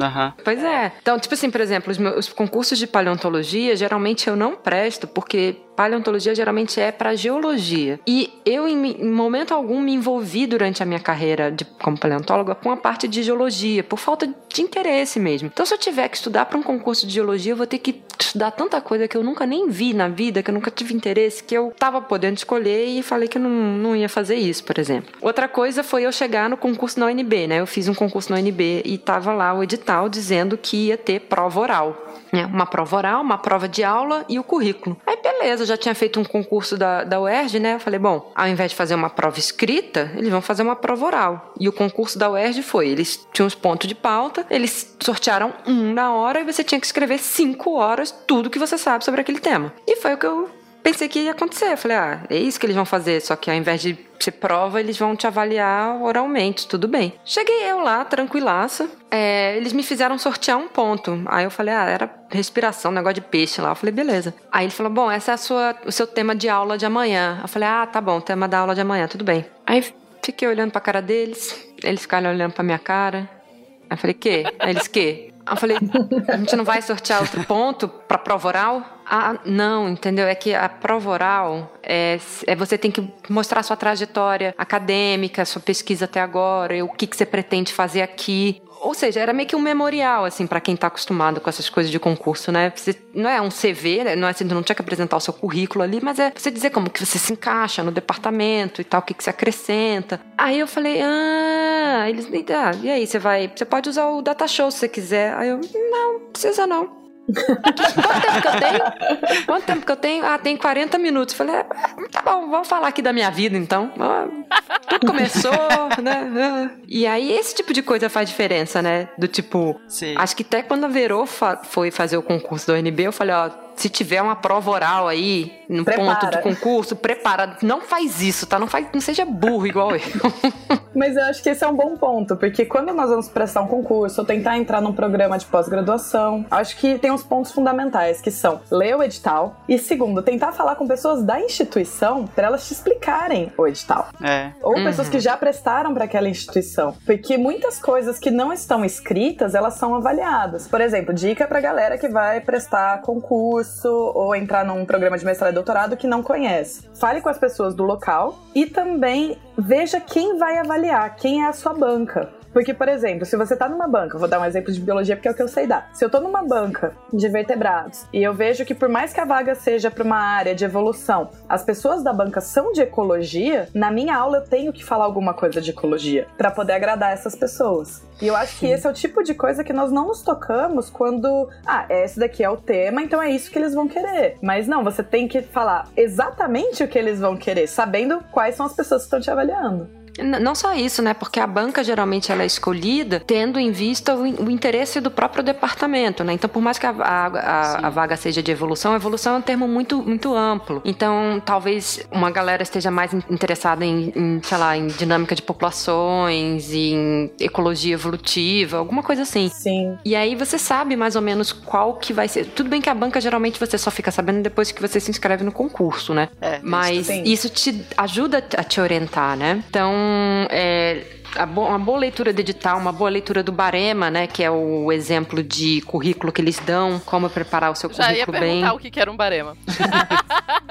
É o cara crachá. É o que geralmente o, que o edital fala que vai ter uma avaliação de currículo, mas tipo assim, o que, que você põe no currículo? Ah, eu fui escoteira, sabe? tipo assim. Não, né? Aí geralmente tem uns, uns pontos que eles preferem, ou como que eles organizam as coisas, tá? Você fala do tipo, ah, sei lá, eu, eu fui chefe escoteira, isso entra aonde? Ah, às vezes entra como um ensino não formal, às vezes entra, pode, sei lá, extensão, sabe? Então eles têm maneiras diferentes de organizar as coisas. Inclusive, essa coisa do currículo, é, para quem tenta também coisas em outros países, é muito bom ficar atento, porque cada país tem um modelo e uma coisa que eles esperam que você mande no currículo, né? Tem país que ainda coloca foto no currículo, tem país que não coloca. Tem país onde é super importante você colocar que você já foi- fez trabalho voluntário, tem lugar que isso não faz a menor diferença. Tudo isso vai pra pesquisa também, essa parte é, de... Tudo isso cabe nessa parte do edital, né? Você tem que entender onde você tá se metendo. E se vale a pena, né, se meter nesse lugar. Porque Isso. Eu já deixei de fazer alguns concursos porque eu fui ler os pontos, o edital e tal. Eu falei, cara, não, eu vou gastar uma grana pra ir pra outra cidade, pra fazer. Sendo que eu não sou dessa área, eu a probabilidade de eu conseguir entrar nesse concurso é muito pequena, né? Exatamente. Por isso que quando tem, sai concurso de paleontologia, eu vou sempre ver. Se for um concurso de paleontologia que entende que paleontologia tem tanto uma área de bio quanto de gel, é melhor. Tem concurso que paleontologia tá ligado a um departamento de biologia, então pra mim é mais fácil. Tem concurso que você vê que é totalmente geologia e eu falo, gente, eles querem, sei lá, tafonomia ainda, que é uma sub-área lá que eu falei, "Pff, Pra mim, que é pra saber como que o bicho morreu. Pra mim, sei lá, o bicho tá lá, tá morto. Tem outras coisas que eu, tem outras coisas que eu me interesso, sabe? Nessa questão de banca de concurso, só se eu puder falar, Claro. é, de banca de concurso para professora, às vezes, né? E eu participei de algumas assim que a gente não sabia quem que ia ser o avaliador. E numa que eu fiz, a- tinha um avaliador que nem era da área. E implicou com coisas que eram específicas da área que eu tava apresentando, né? Até porque concurso, edital, tinha. Ah, você vai dar aula de processos psicológicos básicos. E a ementa do que você tem que apresentar nessa aula de 20 minutos, que é uma prova oral, é processos psicológicos básicos. que é uma infinidade de coisas, né? Daí a gente preparei lá a aula com como se fosse uma aula introdutória, falando um pouquinho, apresentando os processos e tal, e como é que a gente percebe cada um. E a pessoa implicou com quando eu falei de emoções eu não falei de um autor lá de 1900 que ninguém mais, quer dizer, algumas pessoas ainda usam, mas que não é o foco, assim, né? De estar tá apresentando de novidade, de coisas que a gente tem hoje sobre emoções, um conteúdo muito mais amplo até, e muito interessante, mas ela queria que eu abordasse um específico que é o que ela conhece e que ela gosta. E aí fica bem complicado. Não, e nos próprios concursos, assim, quando é vaga, principalmente no exterior, né, que vocês têm as, as cartas de intenções, lá, lá, lá, lá, lá, lá. Primeiro, uhum. que você vai tendo, você vai ganhando essa habilidade de escrever sobre si mesmo, de entender quais são seus pontos fortes e de saber como que aquilo se encaixa no que você quer fazer. Entender que divulgação científica faz parte. Sim. Então, Sim. tinha assim, nas primeiras cartas de interesse que eu escrevi, eu meio que que juntei, sei lá, que, eu transformei meu currículo em, forma de texto, sabe? E geralmente não é assim que eles querem. Muitas vezes nessas cartas de interesse é bom você, inclusive, dizer quais são seus interesses gerais, mesmo que você não tenha trabalhado com ele, entendeu? Então, é assim, é, são potenciais portas na pesquisa que você pode vir a explorar no futuro. Eles querem saber da, da sua versatilidade, se seus planos para o futuro uhum se encaixam com aquela instituição, ou se você, sei lá, tem um plano de ficar ali cinco anos e, e usar aquela instituição trampolim, às vezes não querem esse tipo de coisa, né? Nenhuma empresa quer esse tipo de coisa. Uhum. Pois é, então são, são, Mas assim, aí você. É aquela coisa, como qualquer posto de trabalho, né? Você vai aprendendo a, a se valorizar e um pouco a meio que dizer, sem exatamente mentir, o que eles querem ouvir, né? Porque você não pode simplesmente sair sendo sincerona na, na cara dos outros, né? ah, não, e nessa de ser sincerona ou não, eu aprendi uma parada que eu achei muito louca conversando com um colega que é dos Estados Unidos, né? Porque a forma que o pessoal escreve nos Estados Unidos e a forma que a gente escreve no Brasil e a forma que os europeus escrevem é muito diferente nessa carta de intenção. Sim. Tipo, as cartas, vocês que têm mais experiência com a Verô, que tem mais experiência com os Estados Unidos, vai saber melhor disso. Eu posso estar falando besteira, mas na minha área é assim. As cartas que o pessoal escreve normalmente para os Estados Unidos é assim: eu sou a melhor pessoa dessa área que jamais pisou sobre a face da Terra. Sim. E eu acho muito engraçado. Sim. É muito exagero. Assim, e você fica tipo, caralho, velho, como assim? Teve um negócio, a gente tava. Não foi exatamente. A gente tava inscrevendo a minha orientadora num prêmio de orientadores na universidade. E o cara fez a carta dele, né? Cada um fez uma carta tal. E daí o cara fez a carta dele falando que. Porque eu acho que a, a forma como ela orienta devia ser a base para todos os outros orientadores do mundo. E eu, tipo, caraca, velho. Como assim?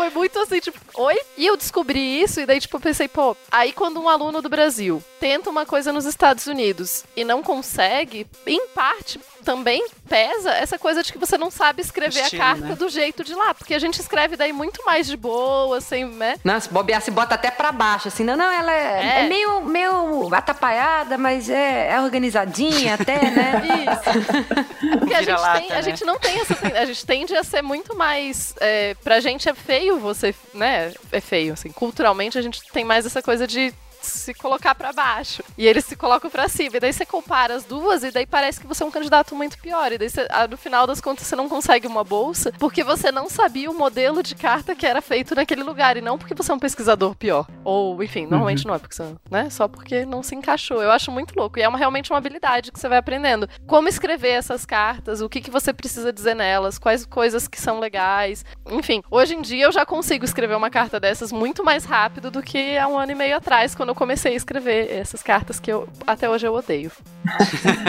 Sim, é, na biologia, por exemplo, você também pode estar tá aplicando para um museu ou para um, ou uma faculdade, né? E são cartas diferentes. Então, quando eu apliquei para uma, uma faculdade lá nos Estados Unidos, eu fiz questão de incluir uma página só. Inclusive, eles pediam, né? Filosofia de ensino. E em outros lugares, não. Entendeu? Então, é, você vai aprendendo a direcionar também o que, que é mais importante para ser colocado, o que, que merece destaque na, numa carta de interesse, né? Sim. Não, eu, eu tentei uma, uma bolsa um tempo atrás na Alemanha, e daí dizia, ah, ah mandaram um projeto com blá blá blá blá, estado da arte. Eu falei, que quê? O que vocês querem aí? Aí, estado da arte, eu olhei pra aquilo. Aí eu fui, aí eu, claro, eu peguei uma, fui pesquisar, joguei na internet, tentei descobrir. No final era basicamente um, uma revisão de tudo que já foi. Uma revisão do que já foi falado naquele tema, né? O que, que qual que é o. É, Revisão bibliográfica. É, eu nunca tinha é uma revisão. É, a gente usa no laboratório, na, na área lá, como uma revisão de coisas recentes, né, sobre o tema. Isso, mas vocês chamam de estado da arte? O meu professor chama. É, em biologia eu já vi também. Tem, tem Eu sim. nunca tinha ouvido esse termo. Aí eu olhava pra aquele lugar e eu falava, cara, o que, que é um estado da arte? Nunca vou saber fazer isso. Mas é isso, é saber ler o edital. Não, eu só ia falar que realmente tem que aprender pra onde você tá escrevendo pra vender o seu peixe, trumpes, direcionado pra aquele lugar.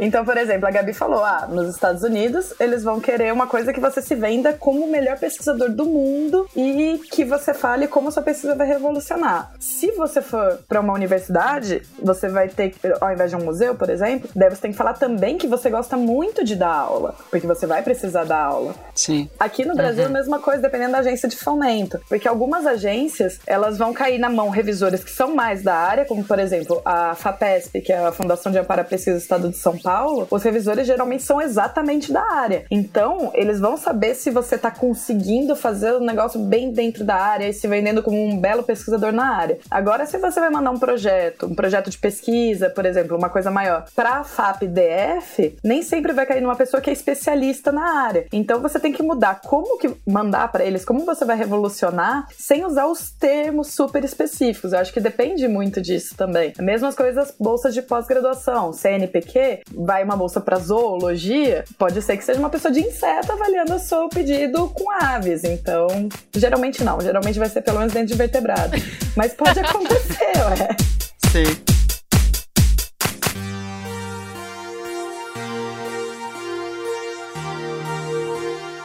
Agora a gente podia então falar sobre o grande malvado, grande vilão da academia, que são os artigos e as suas falhas nos artigos, do tipo rejeições, né, briga de revisores, etc e etc. Acho que dá pra começar até pelos artigos que a gente já nem manda, né? Que a gente já rejeita inicialmente.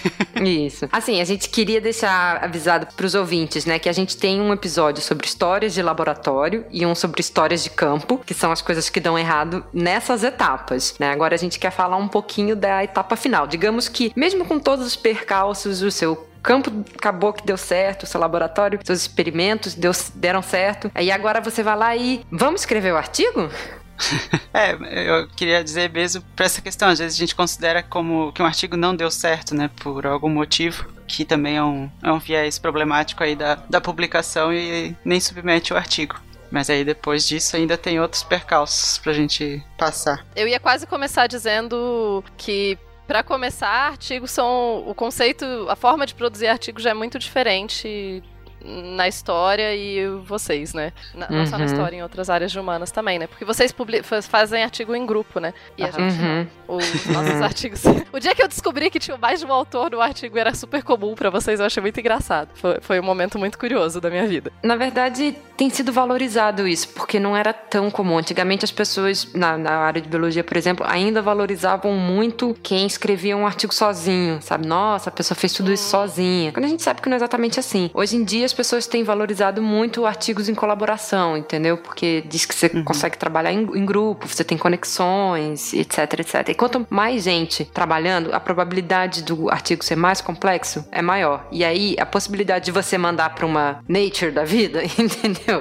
tipo, Aham. tá mostrando que você tá. que você tem chances de ser competitivo, entendeu? Uhum. É, no caso, eu acho que o que varia muito é que, por exemplo, na história, é muito incomum você fazer trabalhos em conjunto mesmo, porque a gente não tem um laboratório, né? Assim, você tem, por exemplo, eu trabalho com, sei lá, manuscritos do Mar Morto e tal. A minha pesquisa eu faço eu mesma, assim, não, não, não tem muitas outras pessoas. Ah, então é muito incomum você ter artigos com mais de uma pessoa. Não é mal visto que tenha, eles só não, não acontecem tanto, assim. Você, é, quando tem um artigo que você escreveu com outra pessoa, você efetivamente, sei lá, vocês se encontraram, vocês sentaram juntos e vocês debateram ideias pra colocar naquele artigo junto, em conjunto, assim. Aham. A psicologia, apesar de estar, né, ser de humanas e estar dentro das humanas, tem muita influência, acho que da biologia e de e por ter começado com pesquisadores de várias áreas, a gente acaba tendo uma tendência também de. A gente tem as duas coisas, né? A gente vai ter artigo, muitos artigos com grupos, né?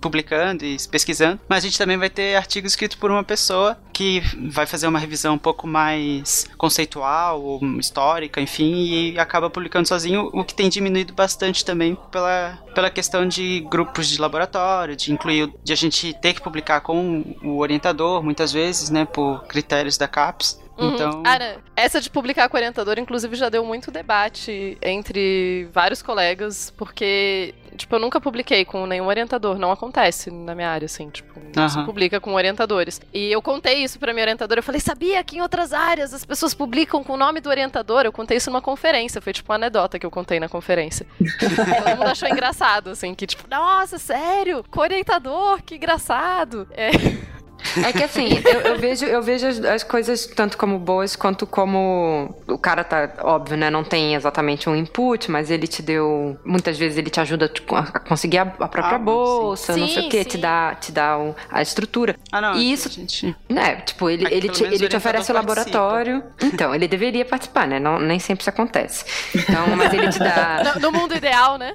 É, então, mas aí ele te dá, ele vai debater com você os seus dados e tal, mas ele tem que te dar infraestrutura, vai te oferecer máquinas, né, te deixar à disposição e tal, não sei o quê. Mas eu, esse negócio de incluir outras pessoas, eu acho que é muito interessante justamente porque bota nessa coisa, essa discussão que algumas pessoas têm levantado, por exemplo, que em outros tempos as mulheres eram empregadas como técnicas de laboratório, elas nunca eram os pesquisadores Sim. principais. E às vezes, muitas vezes elas fazem, desenvolviam várias coisas que eram super importantes para as pesquisas e elas sempre eram no máximo colocadas no agradecimento, sabe? Então tem essa, acho que as pessoas têm repensado esse tipo de coisa, né? O que é um técnico de laboratório e Aham. como que ele vai te ajudar, como que aquela pesquisa é, ganha quando você tem um técnico melhor ou enfim alguém pra te fazer esse, esse trabalho ao invés de você ter que fazer tudo sozinho, né? É, e é uma pena, inclusive, que a gente não tenha ninguém aqui da, da biologia molecular justamente pra falar dos pro- mil protocolos que saem errado, né? Das coisas que, que não dão certo ou que quando os, os orientadores olham pro resultado e falam ah, isso não vale a pena publicar, né? Você, sei lá, você É. pega, ah, às vezes, um trabalho de mestrado, às vezes mesmo um trabalho de doutorado de alguém e fala, não vamos publicar isso. E que, sei lá, devia ter uma revista acadêmica de, sei lá, falhas, artigos, que o jornal das coisas que não deram certo, sabe? Porque é muito importante, né? Você saber como não fazer as coisas. Ah, imagina o quanto de insumo que seria economizado se as pessoas que fazem um protocolo que não dá certo publicassem. Olha, esse protocolo não dá certo, não tentem fazer ele. pois Por é. sinal, isso foi outra coisa que eu achei curioso quando eu comecei a conversar mais com pessoas de outras áreas, assim, porque na história é relativamente comum você publicar artigos com coisas que não deram certo. É, você publicar assim, você fala, olha, eu, eu tinha essa. É como você falar assim, ah, por que essa teoria aqui não é boa? Ou por que esse- essa técnica aqui não funciona? Enfim, é relativamente comum a gente publicar. E eu acho totalmente válido, eu acho fundamental. É meio que o que eu falei no começo, pra mim, a ciência a, a falha e o erro são muito importantes para a ciência. A gente devia valorizar mais esse processo, porque é esse processo que cria o que a gente consegue fazer depois, né? Sim. É só errando que a gente consegue achar as coisas certas. É muito raro alguém, ah, quase ninguém consegue, né? Tipo, a primeira vez que você tenta um protocolo, a primeira vez que você faz um experimento, deu tudo certo, você consegue achar todas as respostas. Não é assim que funciona. É, não, com certeza. Às vezes isso tá mais ou menos nas entrelinhas da parte de métodos, né? Exemplo, quando eu, eu vi assim um lugar. Que, não, eu escrevi no, no meu método, no relatório. A gente tentou, do tipo, pra impedir que os jacarés ressecassem durante a tomografia, a gente botou ele em água. Ou seja, significa que eu tentei escanear uma vez ele direto e não consegui. Aí eles ressecaram, eles ficaram todos deformados, né? Aí eu falei, ah, vou botar ele no agra aqui, que é, fica tipo uma gelatina, né? E aí ele não resseca e tal, não sei o que. Então, às vezes, tá ali no meio do caminho. Mas eu sei que pra quem trabalha com laboratório, isso é, isso é muito mais é, importante, né? Isso, às vezes, desenvolver um protocolo para uma pesquisa de biologia molecular ou biologia celular, às vezes é metade do trabalho do doutorado das pessoas, né? E é muito ruim quando os orientadores simplesmente decidem que não vão ah, que não vão publicar, né? O meu mestrado, por exemplo, ele daria um artigo e quando eu vim quando eu vim fazer meu doutorado aqui na, na Alemanha, o meu orientador daqui falou assim, ah, é sei lá, apresenta a sua pesquisa de mestrado aí no- numa, numa reunião do laboratório só pra quebrar o gelo, você, você dizer quem você é, o que, que você faz. E aí eu mostrei e ele ficou maravilhado. E um pós-doc que tava aqui na época também ficou maravilhado. Falou, nossa, quando é que você vai publicar isso? Eu falei, ah, eu acho que não vou, não. Falou, como não? Falei, ah, porque meu orientador disse que não, não confiava no jeito que eu fiz Não as valia a coisas, né? É. Aí ele falou, não, a gente te ajuda e tal, não sei o quê. Eu acabei não publicando, né, o meu mestrado em si, por outros motivos, fiquei sem tempo. E o que eu fiz foi que depois, anos depois, num projeto paralelo do meu doutorado, eu aproveitei uma parte da discussão e acabei citando a minha tese, a mi- a minha dissertação de mestrado nesse artigo, entendeu? Então, do tipo, ah, tem esse outro negócio aqui que quem quiser dar lá uma olhada, mas vai na mesma direção desse argumento aqui que eu tô dando, entendeu? Mas é uma publicação a menos, né? Que eu tenho no meu currículo que poderia ter, ter sido feita. E daí é aquela coisa, né? Então, depois que a gente consegue passar a primeira fase de, ok, qual pesquisa é digna o suficiente para se fazer um artigo sobre ela, né? Porque, às vezes, né? Como você estava falando, às vezes o orientador chega à conclusão que não, etc. Aí tá, tudo bem. Então aí vem pra parte das revistas, né? Então você tem aquela falha que vê, fa- falha antes de você com- conseguir submeter. Aí você vai achar a revista pra publicar, né? Nossa, isso da revista é muito im- importante também. Porque o primeiro artigo que eu submeti na minha vida é uma descrição anatômica e eu mandei pro jornal de anatomia. E eles falaram, tá fora do, do escopo do nosso. Do nosso. Eu falei, quê? Aí, mas ele falou, né? Aí a gente foca mais em bicho vivente, você vai estar falando de uma coisa de bicho morto, né, de dinossauro, aí acho melhor você mandar mesmo pra uma revista de dinossauro. Tudo, aí eu fiquei super chateada. Eu mandei pra revista, né, para pro jornal de paleontologia de vertebrados e Aí no eles falaram, não, a gente não trabalha com anatomia. é, foi, não, foi publicado lá, foi muito bom, o editor foi muito legal, foi uma, uma troca de entre eu e os revisores que foi muito engrandecedora, assim, e, e no final eu ganhei um prêmio por causa desse artigo, então acho que tá Aê. bom. É, eu tive um artigo recusado numa revista porque eu enviei o artigo, eu ainda tava, foi durante o doutorado, não tinha em nenhum lugar da revista dizendo que eles só aceitavam artigos do doutorado, era um, um, um artigo que eu tinha feito numa matéria no mestrado, era uma coisa mais simples, mas eu achei, ah, acho que essa revista, acho que vai dar legal. Aí enviei pra eles, demorou tipo uns três meses eu cobrando e mandando mensagem falando, gente, vocês têm alguma resposta, tem alguma coisa tal. Aí eles me escreveram por fim dizendo, então, sabe o que é? A gente não tá aceitando o artigo de quem não tem doutorado ainda. Quando você terminar o doutorado, você manda de novo?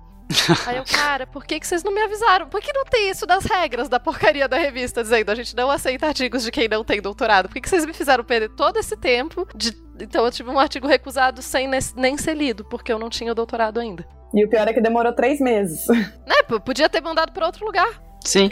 É, mas demora de resposta, pelo menos na minha experiência, demora de resposta é outro problema de revisão de artigo em revista. Não sei como é que tá nas áreas de vocês, mas é, principalmente revistas brasileiras, a gente tem demorado seis meses, quase um ano, para receber resposta sobre o Nossa, artigo. Sim, sim, acontece. nossa, eu acho que o máximo que aconteceu foi eu esperar uns quatro meses também. Ah. E o nosso ainda com parte de revisão e coisa assim. É. É isso sem contar a revisão, né?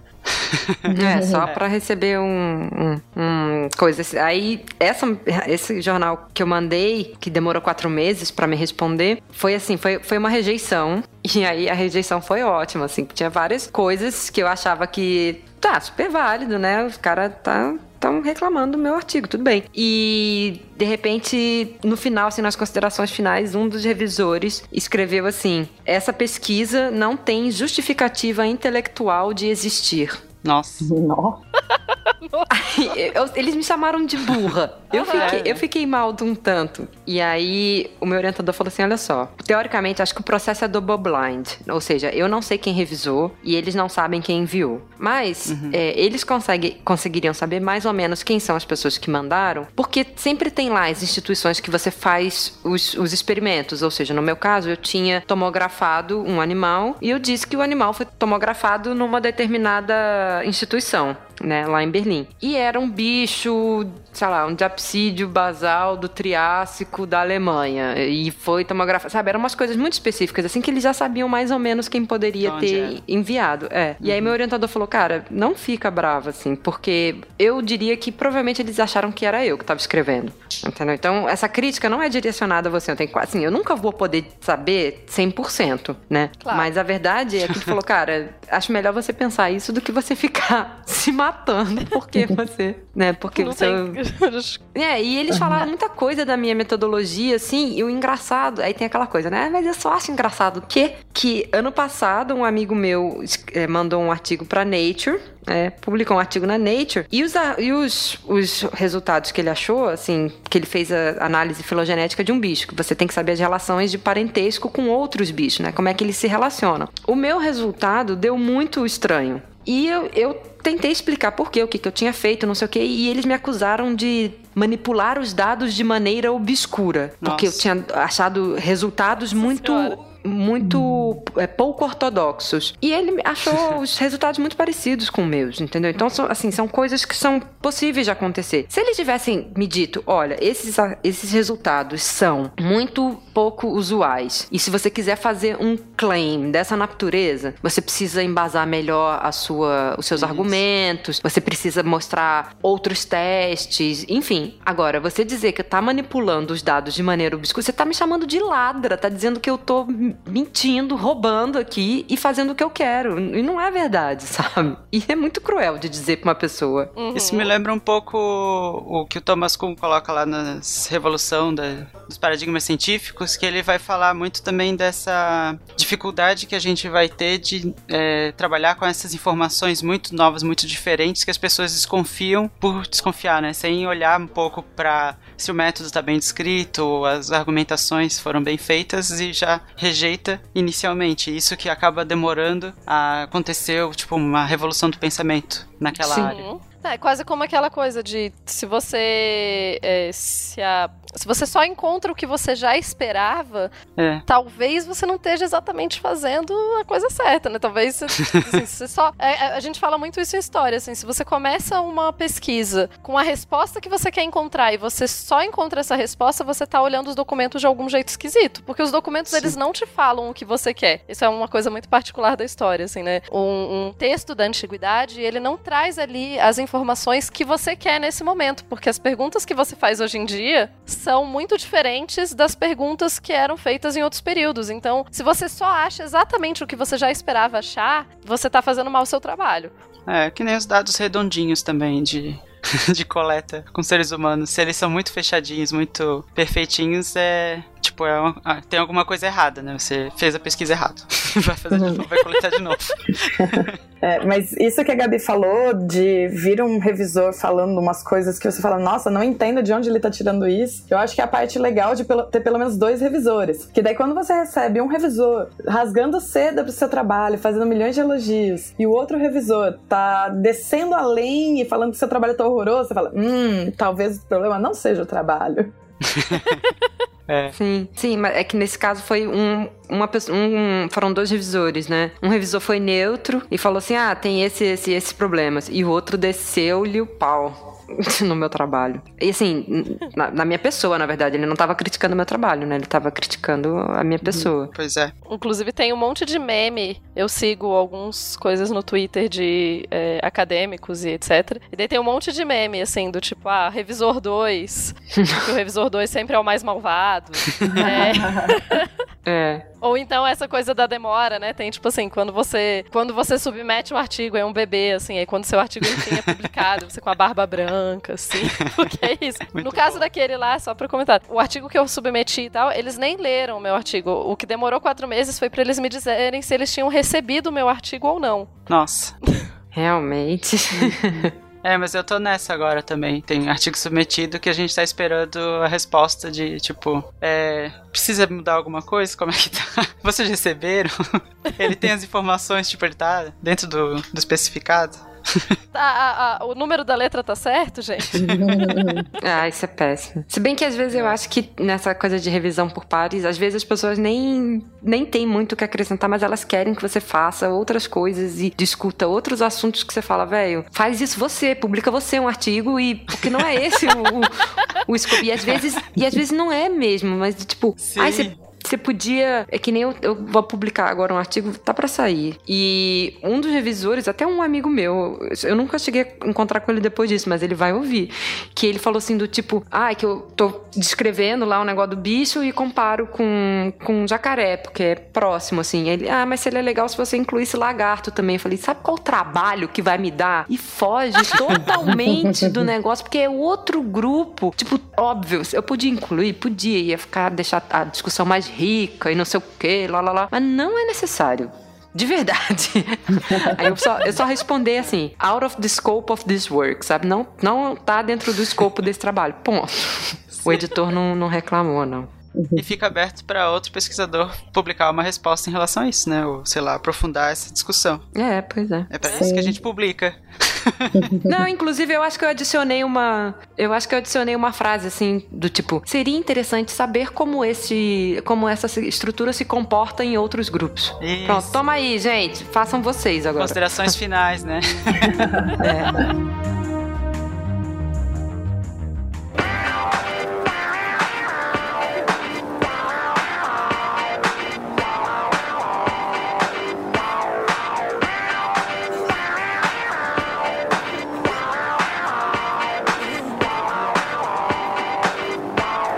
Então tá, alguém quer fazer uma algumas considerações finais? É, eu queria fazer meio que uma duas considerações. Uma é fazer uma propaganda, não sei, há um tempo atrás fez sucesso um currículo de falhas que um pesquisador publicou. E eu acho que vale a pena as pessoas estar em inglês. É, se você colocar CV of Failures, eu acho que a gente vai, pode deixar também links para Tem isso. aqui, o link já tá na lista. Sim. né? Tem um currículo de falhas. Ele, na verdade, conta que esse primeiro, esse artigo, esse currículo dele, ele foi é, se inspirou no artigo de uma outra, de uma pesquisadora, Melanie Stefan, que trabalha na Escola de Ciências Biomédicas de Edimburgo, e ela publicou na- um artigo na Nature falando justamente sobre as falhas da, da vida acadêmica. E daí ele fez esse currículo, tem outros currículos também nesse sentido, que ele lista, assim, gente, é genial. É tipo, é, cursos que eu não consegui entrar, é, posições acadêmicas que eu não consegui ganhar, bolsas que eu não consegui ganhar, papers que foram rejeitados em, em revistas, dinheiro de pesquisa que eu não consegui, enfim,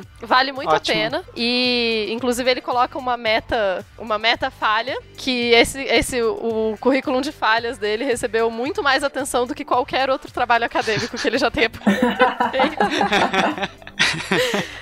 Essa falha é maravilhosa. A meta falha. E eu acho que vale muito, especialmente pra quem para quem pensa em entrar na academia ou pra quem tá nesse momento muito tri, que tá, né, se sentindo péssimo porque as coisas não estão dando certo do jeito que você achava que elas deviam dar certo. Então, vale a pena dar uma olhada. E eu fazer uma pequena propaganda também. A minha antiga orientadora lá em Birmingham, ela criou um site, é, muito por causa da experiência de vida dela e tal. É um site voltado para pesquisadores do Segundo Templo, do judaísmo do Segundo Templo, que é um período histórico específico. Mas tem uns recursos lá que valem para as outras, valem especialmente para humanas, mas valem também para outras áreas. É um site que tem artigos e que a ideia do site é para pessoas que estão no começo da carreira, para ajudar a navegar esse mundo de começo de carreira. E eles estão no começo ainda, mas eles então publicam coisas sobre o que é estar nesse começo e tal. Ah, eles têm um legal. grande compilado de bolsas e diz assim: bolsa tal, quanto tempo você deve começar a se preparar, qual a probabilidade de você conseguir, qual o tipo de coisa que é esperada dessa bolsa, é, bolsa de pós-doc, no caso. Mas é um material bem legal e uma das justificativas que ela fala que ela queria fazer esse site ser um site, ela fala que porque em geral essas- esse tipo de informação são informações que você consegue é,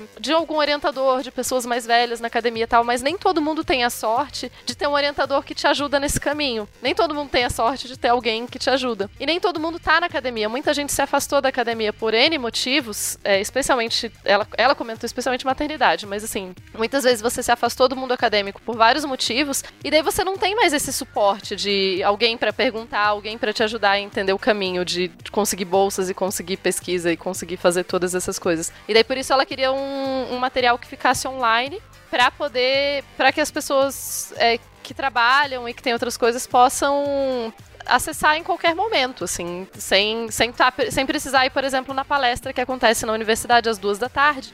Qualquer pessoa que tem emprego ou filhos ou etc. não vai poder estar às duas da tarde na universidade, né? Uhum. Então, eu vou deixar o link para vocês aí. Deixa ele aqui. se chama, né, ele é um um blog sobre Second Temple Early Career Academy. Mas é, ele serve para outras áreas também, não é só pro, pro pessoal de, que estuda judaísmo no segundo templo. Então é só porque eu acho muito legal essa iniciativa de pensar uma forma de fazer a academia mais acessível para todo mundo e fazer com que todo mundo entenda que falha faz parte. Pra gente não se sentir Uhum. péssimo com isso. E, é, Vero, você tem alguma consideração final?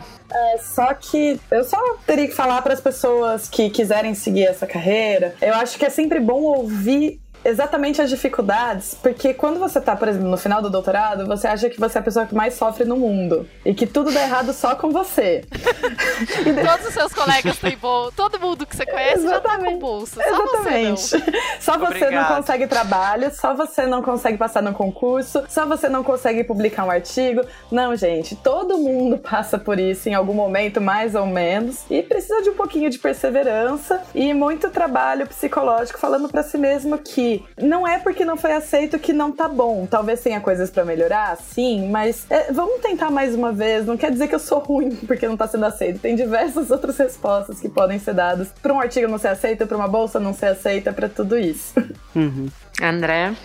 É, eu acho que já foi falado o que eu ia falar, apesar de eu estar nesse momento de sofrer por vezes. Parece que os outros colegas do doutorado estão conseguindo fazer as coisas. E aqui do lado, tipo, não, parece que não anda. Até eu nem cheguei a falar, mas teve uma pausa da minha própria pesquisa, né? De é, ficar um tempo sem conseguir o local, que eu acabei né, indo para a área de organizações e precisava de um local para fazer a coleta, enfim, tudo isso atrasou milhões de coisas no meu doutorado e a gente fica olhando pro lado e fica nessa é, sensação de que as coisas aqui não andam e parece que pros outros andam. Então é legal a gente compartilhar essas histórias, conhecer essas outras histórias e, e saber que pra todo mundo alguma coisa dá errado, né?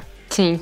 E eu acho que a minha, a minha consideração final, eu acho que ia muito nessa, nessa na vibe que a, que a Verônica disse, né? A gente não tá querendo dizer, passar a mão nessa cabeça e falar, não, tudo bem, você é um gênio incompreendido, né?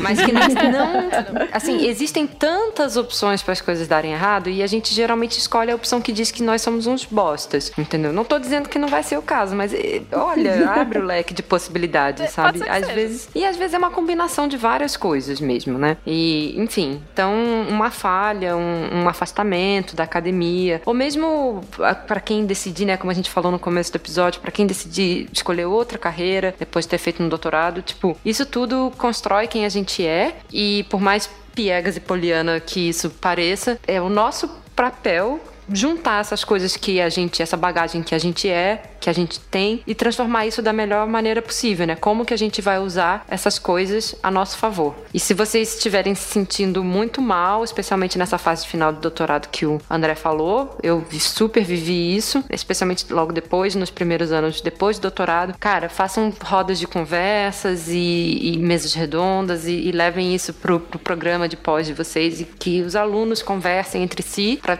ver que nem sempre tá todo mundo tão bem assim e que tentem envolver os professores também, porque eu acho que é uma conversa super positiva. Sim, vamos criar um, um ambiente mais amigável pra todos nós, gente. Isso. Tá nessa junto.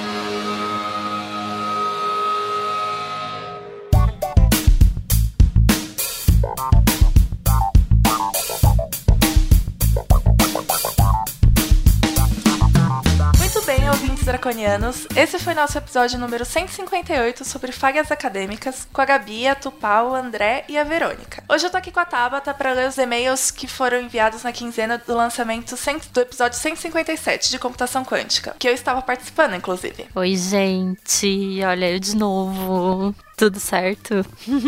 então é isso, gente. Eu não ouvi nenhum dos dois episódios. Ah, tô atrasada. Coisa feia. Eu tô atrasada com, com os podcasts da, da firma. Eu só ouvi os que eu participei pra saber se eu não falei bobagem. Sério? É. Eu nunca escuto os que eu participo porque eu morro de vergonha. Só quando, assim, tem muito que revisar, mas eu tento evitar, porque minha voz é horrível. É, então, eu prefiro ouvir os que eu participei, porque geralmente eles são lançados um tempo depois, né? Tipo, um bom tempo depois que a gente grava. E aí eu não lembro se eu falei besteira ou não, então eu prefiro ouvir pra saber se eu falei besteira ou não. Mas não é ruim, porque imagina, você ouve, descobre que falou besteira, você faz o quê? Você chora até sair o podcast. Não, aí você vai lá no post e comenta, gente, falei besteira. E é assim, tá? Isso é verdade. Você manda uma errata. Antes que alguém mande uma errata por você. Bom, se eu falei besteira, eu vou mandar errata depois, porque eu não vou me ouvir antes. Mas é isso, gente. Temos os recadinhos de sempre. Que sejam doadores, por favor. Nós temos o Patreon, que o link vai estar no post. E lembrando que o Patreon é em dólar, então são os pagamentos. Seus pagamentos vão ter uma taxa do IOF. Tá, então se você não mora no Brasil, é a sua melhor opção. Se você mora no Brasil, nós temos também o Catarse, que o link também tá no post. E de forma geral, os valores são equivalentes ao do Patreon em reais, com contribuições de 5, 10, 25 e 50 reais. Então, confiram na nossa página na aba Seja Doador. E é muito legal ser doador, porque se você virar nosso mecena, você participa de um grupo maravilhoso de Telegram. Nossa, o grupo do Telegram é maravilhoso mesmo. Você é recebido com uma chuva de stickers. As- os melhores stickers possíveis estão lá. E nós temos programação semanal dentro do, do Telegram. Mas é, é surpresa, só pra quem tá lá dentro. A gente não pode falar nada. Shhh. É secreto. Sim. E quais são os nossos outros recadinhos, Má? Toda quinta-feira tem as cientirinhas do Marco Merlin, que estão cada vez mais fenomenais. Eu fiz todo mundo que eu conheço virar muito fã dele. E os podcasts da casa. O Trabalho de Mesa, que é quinzenal e voltou com aquele episódio maravilhoso com a Bárbara. O Quarta Capa, que tá aguardando a defesa do Caparica pra voltar. Posso que vai voltar tão bom quanto era, ou melhor. Sim, com certeza. E além disso, nós temos o nosso programa no YouTube, o Notícias da Garagem, que vai ao ar todas as sextas-feiras comigo, que daí eu que vou falar dele, meu xodó.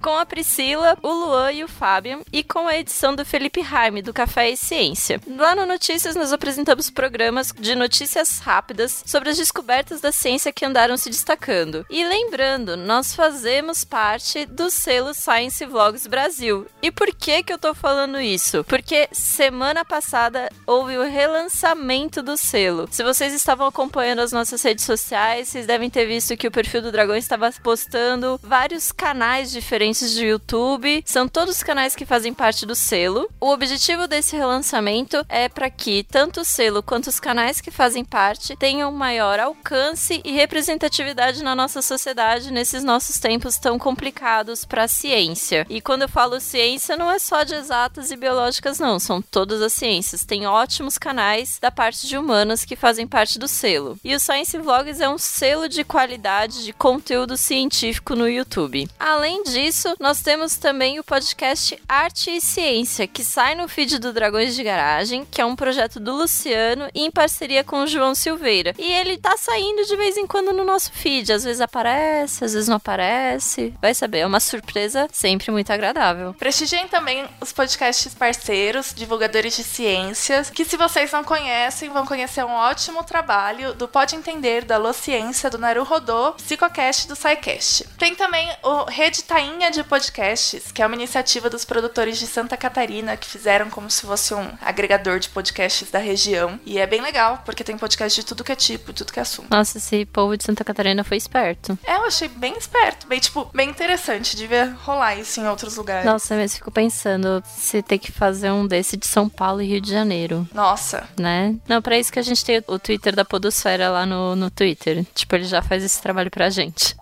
Mas eu gostaria de conhecer mais podcasts, tipo, do interior de São Paulo. De gente daqui, da minha região, por exemplo. Ah, sim, saber se o podcast é do interior, né? Que nem eu descobri que uma das meninas do Psicocast, eu acho que é a Amanda. Ela é da cidade vizinha da minha aqui. Tipo, vizinha. Nem sabia. É legal, porque a gente esquece, né, que no interior tem tecnologia também, as pessoas fazem essas coisas. Exatamente.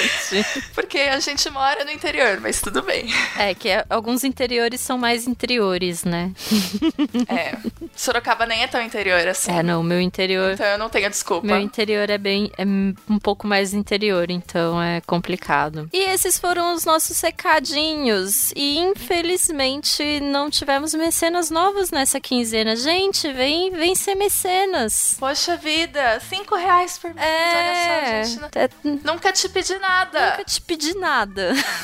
E assim, vai sair do seu cartão de crédito, você nem vai ver. Bom, não sei, no Catarse sai do cartão. Dá pra você pagar cartão de crédito, né? É, então. Cinco reais, assim, é, um- é menos do que um Uber que você pega. É, tipo, é aquele Uber que você não vai usar aquele um dia só, um diazinho só, assim, sem E vai fazer a gente tão feliz. Nossa, muito. A gente vai conseguir continuar produzindo notícias, o podcast, assim, tirinhas e vai aumentar a qualidade dos nossos equipamentos pra vocês não ficarem xingando de áudio chiado, câmera tremida, sabe? É, então, gente, vem, vem ajudar a gente. Ficaremos muito felizes de falar o seu nome na semana que vem. Exatamente.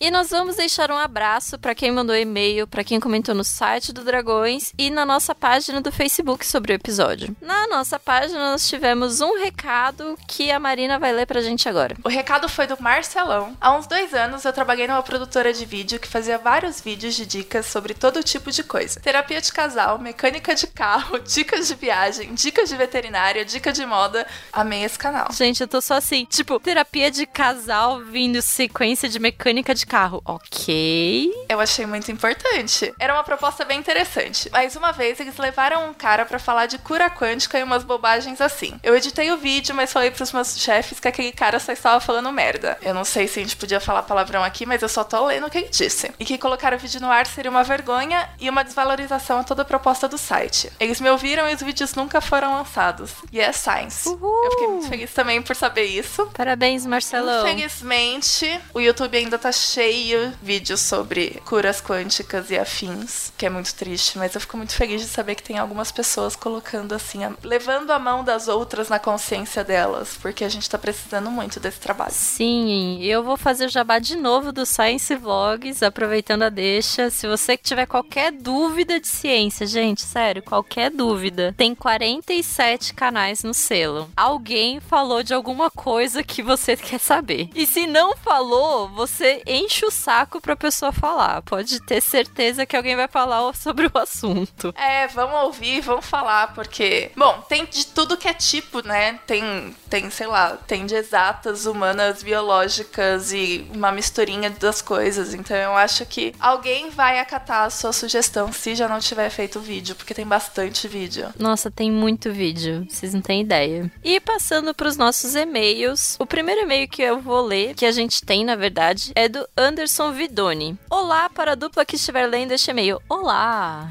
Diz olá, Marina. Olá! Fiz uma mini maratona nos últimos dias entre o episódio 152 até o 156 e por mais que eu achasse que não teria nada de útil para falar, resolvi escrever, pois o esforço que vocês têm para fazer este incrível podcast merecem que os ouvintes entrem em contato sempre. Sim, ouvintes, façam como o Mandem Anderson, e-mails. mandem e-mails. E esse parágrafo já fez uma lagriminha cair nos meus olhos. Né? Continuando. Gostaria de elogiar muito os dois podcasts com as entrevistas com a Márcia Barbosa, o 152, e a Zélia Ludwig, o 154. Ambas foram muito interessantes e inspiradoras, com destaque para a Zélia, que eu gostaria de ter tido como professora. A Zélia é uma fofa, eu tive o prazer de conhecê-la no camp e ela é, tipo, simplesmente incrível. Maravilhosa. Eu só conheci as duas no podcast e elas são incríveis demais. A Zélia, a gente ia conhecer quando eu e a Natália, quando fomos pra Juiz de Fora, mas infelizmente não deu certo. Espero que existam outras oportunidades. Ah, com certeza vão ter. Continuando no e-mail. O episódio de ciclo menstrual também foi bem esclarecedor e foi bem legal ver a participação da Tabata. Yay! Que mandou muito bem lá. Yay! De novo. O episódio de domesticação eu também gostei bastante do papo e acho que realmente vale mais alguns programas, como foi sugerido na leitura de e-mails passado. Sobre o episódio de sexismo na ciência, gosto de pensar que meu último e-mail, no qual sugeri um assunto correlato, ajudou vocês a escolherem o tema e ao ver a construção do episódio em si, me senti muito bem. Porém, não gostei tanto do episódio. Meu problema com ele não foi o tema em si, até pelo que escrevi anteriormente, nem com o conteúdo, mas sim com a construção do episódio. Ele me pareceu bagunçado e sem foco, sendo que o tema é muito interessante. Enfim, faltou a qualidade que o Dragões sempre apresenta, mas não quero que pensem que o episódio foi ruim. Anderson, a gente recebeu algumas críticas construtivas como a sua com relação ao episódio e realmente ficou meio bagunçado porque é, era tanta coisa interessante para falar e tanta coisa meio complicada de falar e que geraria polêmica que a gente também ficou com medo de falar demais sobre algumas coisas. E faltou uma orelha, orelha de verdade, né? Porque ali todo mundo sabia um pouquinho sobre o assunto. Mas, mas foi bem bacana, assim, não só essa sua crítica, como as outras que a gente recebeu, que rolou uma discussão super legal entre o pessoal do grupo sobre o que a gente pode fazer para melhorar. Ter uma orelha foi uma das coisas que a gente discutiu, então pode ficar tranquilo que levamos isso em consideração e vamos fazer episódios sempre tentando fazer o nosso melhor. Sim, e agora vem o parágrafo que eu fiquei, que eu senti um peso. Nesse parágrafo desse e-mail dele, eu senti um peso muito grande nas minhas costas. Recentemente, após fazer a maratona do Dragões e ficar em dia com os episódios, eu fiz uma maratona do Mamilos e também fiquei em dia com o podcast delas. O que senti quando voltei a escutar o Mamilos para ficar em dia com elas foi que em muitos episódios me dava a impressão de que o Dragões era superior. Né? Né? tipo, peso. Adorei maratonar o podcast de vocês, mas ao voltar a ouvir outros ótimos e grandes podcasts, é que deu para ter uma noção melhor do quão bom o Dragões é. Me desculpem se alguma parte da mensagem ficou confusa. Um grande abraço a todos e continuem o ótimo trabalho. Agora estamos todos chorando novamente. Exatamente. E desesperados para manter a qualidade, né? Porque imagina. Mas a, a, gente, a gente quer muito, a gente se esforça muito para manter a qualidade. E se vocês quiserem ajudar, assim, virando mecena, a gente vai ficar feliz. Mas se vocês também não quiserem, tudo bem, a gente vai continuar tentando o melhor possível, sim. Sim, e o Mamilos é um podcast que a gente sempre usa de exemplo na qualidade da produção deles, na qualidade de roteiro, na qualidade de áudio, nas pautas. Eles, assim, eles são fantásticos, sabe? Eles sempre foram um grande exemplo pra gente em questão de produção de podcast e qualidade de podcast. Então, assim, você virar pra gente falar que a gente é melhor que o Mamilos, dá, dá tipo. A gente tá indo pro lado certo. É, não vou falar sobre ninguém ser melhor que ninguém, mas saber que o Está numa posição tão querida quanto um podcast como o Mamilos tá, já deixa a gente extremamente feliz. Exatamente. Bom, agora eu vou ler o e-mail do Edson Vicente Carly Jr., entre parênteses, Gandhi. Ele falou um pouco sobre algo que é minha área, então eu vou interrompendo aos poucos para responder, tá? Se eu se me empolgar, a Tabata bate em... Não, eu não, eu não agredo ninguém, gente. Eu não sou violenta. Só, só quando pedem. Ah, então, eu pedi agora. Ih, Vocês viram. Ok.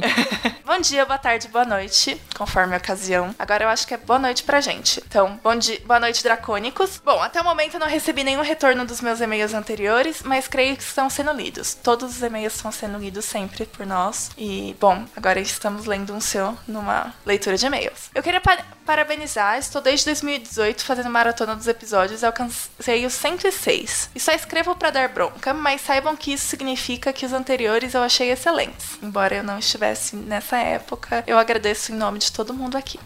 Me diverti muito com eles, principalmente o que falava da vida em missões de campo. Mas hoje escrevo pra puxar a orelha. Anotei, pelo menos na minha opinião, falhas no episódio 106. Ouvi o episódio pra confirmar ou desfazer alguns mitos sobre a vitamina D e, infelizmente, sobre o exato assunto, eu achei que foi tratado de forma muito superficial. O que eu mais queria saber sobre o lance da vitamina D e o sol. No episódio fala que se deve tomar sol antes das 10 e depois das 14. Acho que foi esse horário ou próximo disso. E que se deveria tomar sol por 15 minutos. Bom, primeiro que a informação não foi baseada em nenhuma evidência. Por que esse horário? O UVB só tem nesse horário? É maior nesse horário? Qual a lógica para chegar nessa faixa de horário? Então eu vou interromper o e-mail aqui e vou falar um pouco sobre o lance da vitamina D e o sol. Eu não manjo nada de vitamina D, tipo nada. Eu só sei da radiação até chegar na pele. Depois da pele não é comigo. Essa parte da radiação é uma parte que eu sou relativamente familiar- familiarizada. E o importante é, para a sintetização da vitamina D, a gente precisa de UVB chegando na pele. Sim. O UVA não, tipo, o UVA não funciona e o UVC também, então, eu nem sei se funcionaria, mas ele nem chega na superfície, ele é totalmente absorvido pela camada de ozônio. Então, o UVB é essa faixa que está entre 280 e 315 nanômetros, né? Não é, não é só um, um comprimento de onda só. O legal é que assim, se você pegar essas três divisões, o UVA, que é mais menos energético, o UVB e o UVC, do A menos energético pro C, que é o mais energético, o C ele é absorvido pela camada de ozônio. Chega em maior parte na, na superfície. O B é ainda muito absorvido na camada de ozônio. Então, o que chega na superfície já é pouco, né? Eu cheguei a fazer umas simulações aqui, eu vou mandar depois para você por e-mail e a gente vai ver se rola de publicar alguma coisa assim para os outros ouvintes, mas dá para ver mais ou menos o como reduz a quantidade de UVB que chega no topo da atmosfera antes da camada de ozônio, antes, antes de, bom, bem no topo da atmosfera e o que chega na superfície depois de ter passado pela troposfera, pela camada de ozônio e pela troposfera, que é onde pode rolar a maior parte das interações. Chega, tipo, com o sol a pino, chega no topo da atmosfera 17 mil miliwatts por metro quadrado. E na superfície chega a menos de 2 mil miliwatts por metro quadrado. Então tem uma super atenuação no meio do caminho. Essa atenuação é importante levar em consideração porque se eu mudo o ângulo do Sol e faço ele ter um caminho óptico maior até a superfície, vai aumentar a chance desse, desse, desse fóton ser absorvido no meio do caminho. Então, esse lance do horário é importante por conta da relação do ângulo que o, o, seu, o, o Sol está fazendo com relação a normal à superfície ou o ângulo de elevação. Depende do ângulo que você quer olhar, mas um ângulo que o Sol tem com alguma referência sua. Porque esse ângulo é o que muda com o horário, né? Então, meio-dia, entre aspas, a gente tem o Sol a pino, que é onde eu recebo a maior, a maior fluxo de radiação UVB. Aí, então você comenta que a informação não foi baseada em nenhuma evidência. Na verdade, ela é baseada em bastante evidência. Só olhando para essa parte de como a radiação chega aqui na superfície, a gente já sabe que tem uma relação com o horário. Não é em qualquer horário que eu vou ter uma, uma, uma quantidade razoável de radia radiação chegando. Na verdade, depois, se você até olhar o gráfico, é bem claro para ver, mas a, a, a quantidade de UVB que chega na superfície é, ela cai muito rapidamente depois que o ângulo zenital, ou seja, o ângulo que faz com a normal superfície, é de 60 graus. Se o ângulo, esse ângulo de 60 graus é o mesmo que dizer que olhando para o horizonte, você sobe 30 graus e estaria o sol. Então, depois, quando o sol está mais baixo que isso, a quantidade que chega é muito baixa e vai, e vai diminuindo muito rapidamente. Então, tomar sol nesses horários não vale muito a pena, né? não é nem um pouco proveitoso. Aí, o que é importante também para isso, que são outras partes de evidência que está mais na parte da biologia, não é algo que eu entendo, então eu vou falar bem genericamente. Mas, para absorção, sintetização, nem sei o certo como fala. para produção de, de vitamina D, existe uma dependência não só com quanto de radiação chega, mas qual a área de pele que está exposta, qual a cor da pele, qual a idade da pessoa, qual o peso. Então, muita coisa influencia. O que dá para encontrar muito, muito fácil são estudos que eles usam valores médios para, sei lá, quatro tipos tipos de pele, quatro pessoas padrão, né? E aí eles vão fazendo algumas generalizações de quanto essa pessoa precisaria de dose de UVB. Na verdade, não é bem uma dose, eles calculam o fluxo, então quanto de energia a pessoa tem que receber na área da pele dela para produzir a quantidade necessária de vitamina D. É, eu separei alguns estudos legais também para mandar, vou enviar, a gente vai dar um jeito de publicar, nem que seja no Twitter, em alguma coisa assim, porque eu achei bem interessante. Mas aí você continua o e-mail falando por que 15 minutos? 15 minutos, na verdade, é, é um valor razoável para uma pessoa que vive aqui. É o tempo médio estimado para que uma pessoa, no lugar que a gente está, nessa faixa de horário, precisa para que seja sintetizado, produzido um mínimo de vitamina D. E é, e é exatamente é uma média entre os tipos diferentes de peles que a gente encontra aqui no, no, tipo, no nosso caso. É, não é. Se você for, sei lá, pra Noruega, você não vai ficar 15 minutos no sol para produzir vitamina D, não vai ser suficiente. Sim. Porque lá você vai estar em uma posição diferente e aí isso muda um pouco a sua situação, né? É, isso é bem importante porque tem importância com a posição relativa do sol. É, depois Então, só voltar no parágrafo. Por que 15 minutos? Isso é inconsistente com o que foi falado antes, que as pessoas negras têm mais dificuldade de absorver vitamina D. Era de se imaginar que o tempo variasse significativamente, eu acho que fal faltou uma palavra, com a cor da pele. Baseado em que se chegou nesses 15 minutos. Bom, foi o que a Tabata falou, é um valor médio, mas a gente consegue calcular isso sabendo quanto que tá chegando de radiação. Tipo, se você virar para mim e falar, olha, uma pessoa precisa tantos joules por metro quadrado para produzir a vitamina, eu falo para você quanto tempo, porque eu consigo calcular o quanto chega de radiação solar na faixa do UVB, na superfície, num determinada localização, no horário que você quiser, e aí eu consigo calcular para você e falar, olha, precisa ficar 15 minutos, meia hora. Então esse 15 minutos é um valor médio. É, infelizmente minhas dúvidas continuarem, se puderem tirar elas aqui eu agradeço. Eu espero ter tirado. Eu só vou falar que eu compartilho com você uma dúvida porque eu não ouvi esse episódio, então eu não chequei e eu não chequei antes de responder se efetivamente falaram que é antes das 10 e depois das 14. Porque eu acredito que ou se embananaram ou você se emban... alguém se embananou nessa história. Que na verdade faz mais sentido ser entre as 10 e as 14. Porque um pouco antes das 9 e depois das 15, o sol já tá com elevação de 30 graus num lugar tipo Rio de Janeiro. Então não é um bom sol para você pegar o bebê. É, esse teu... Então, eu imagino que seja entre esse horário. É, o, o certo é entre esse horário. É que eu faz tempo também que eu ouvi o episódio, então eu não eu acabei não checando pra, pra nossa leitura de e-mails. É, então eu não sei se foi no episódio que foi comentado de forma equivocada ou se ele, na hora de escrever o e-mail, escreveu de forma equivocada. Mas a faixa de horário é entre as 10 e as 16, que é o sol que, entre aspas, também dá câncer. Justamente porque tem mais UVB. O UVB é, é radiação ionizante. Exatamente. Pode ficar com câncer. Então, assim, é, é aquela coisa: você precisa usar protetor solar para não pegar câncer, mas você não pode estar com protetor solar porque ele atrapalha na síntese do. na produção da vitamina D, sabe? Por isso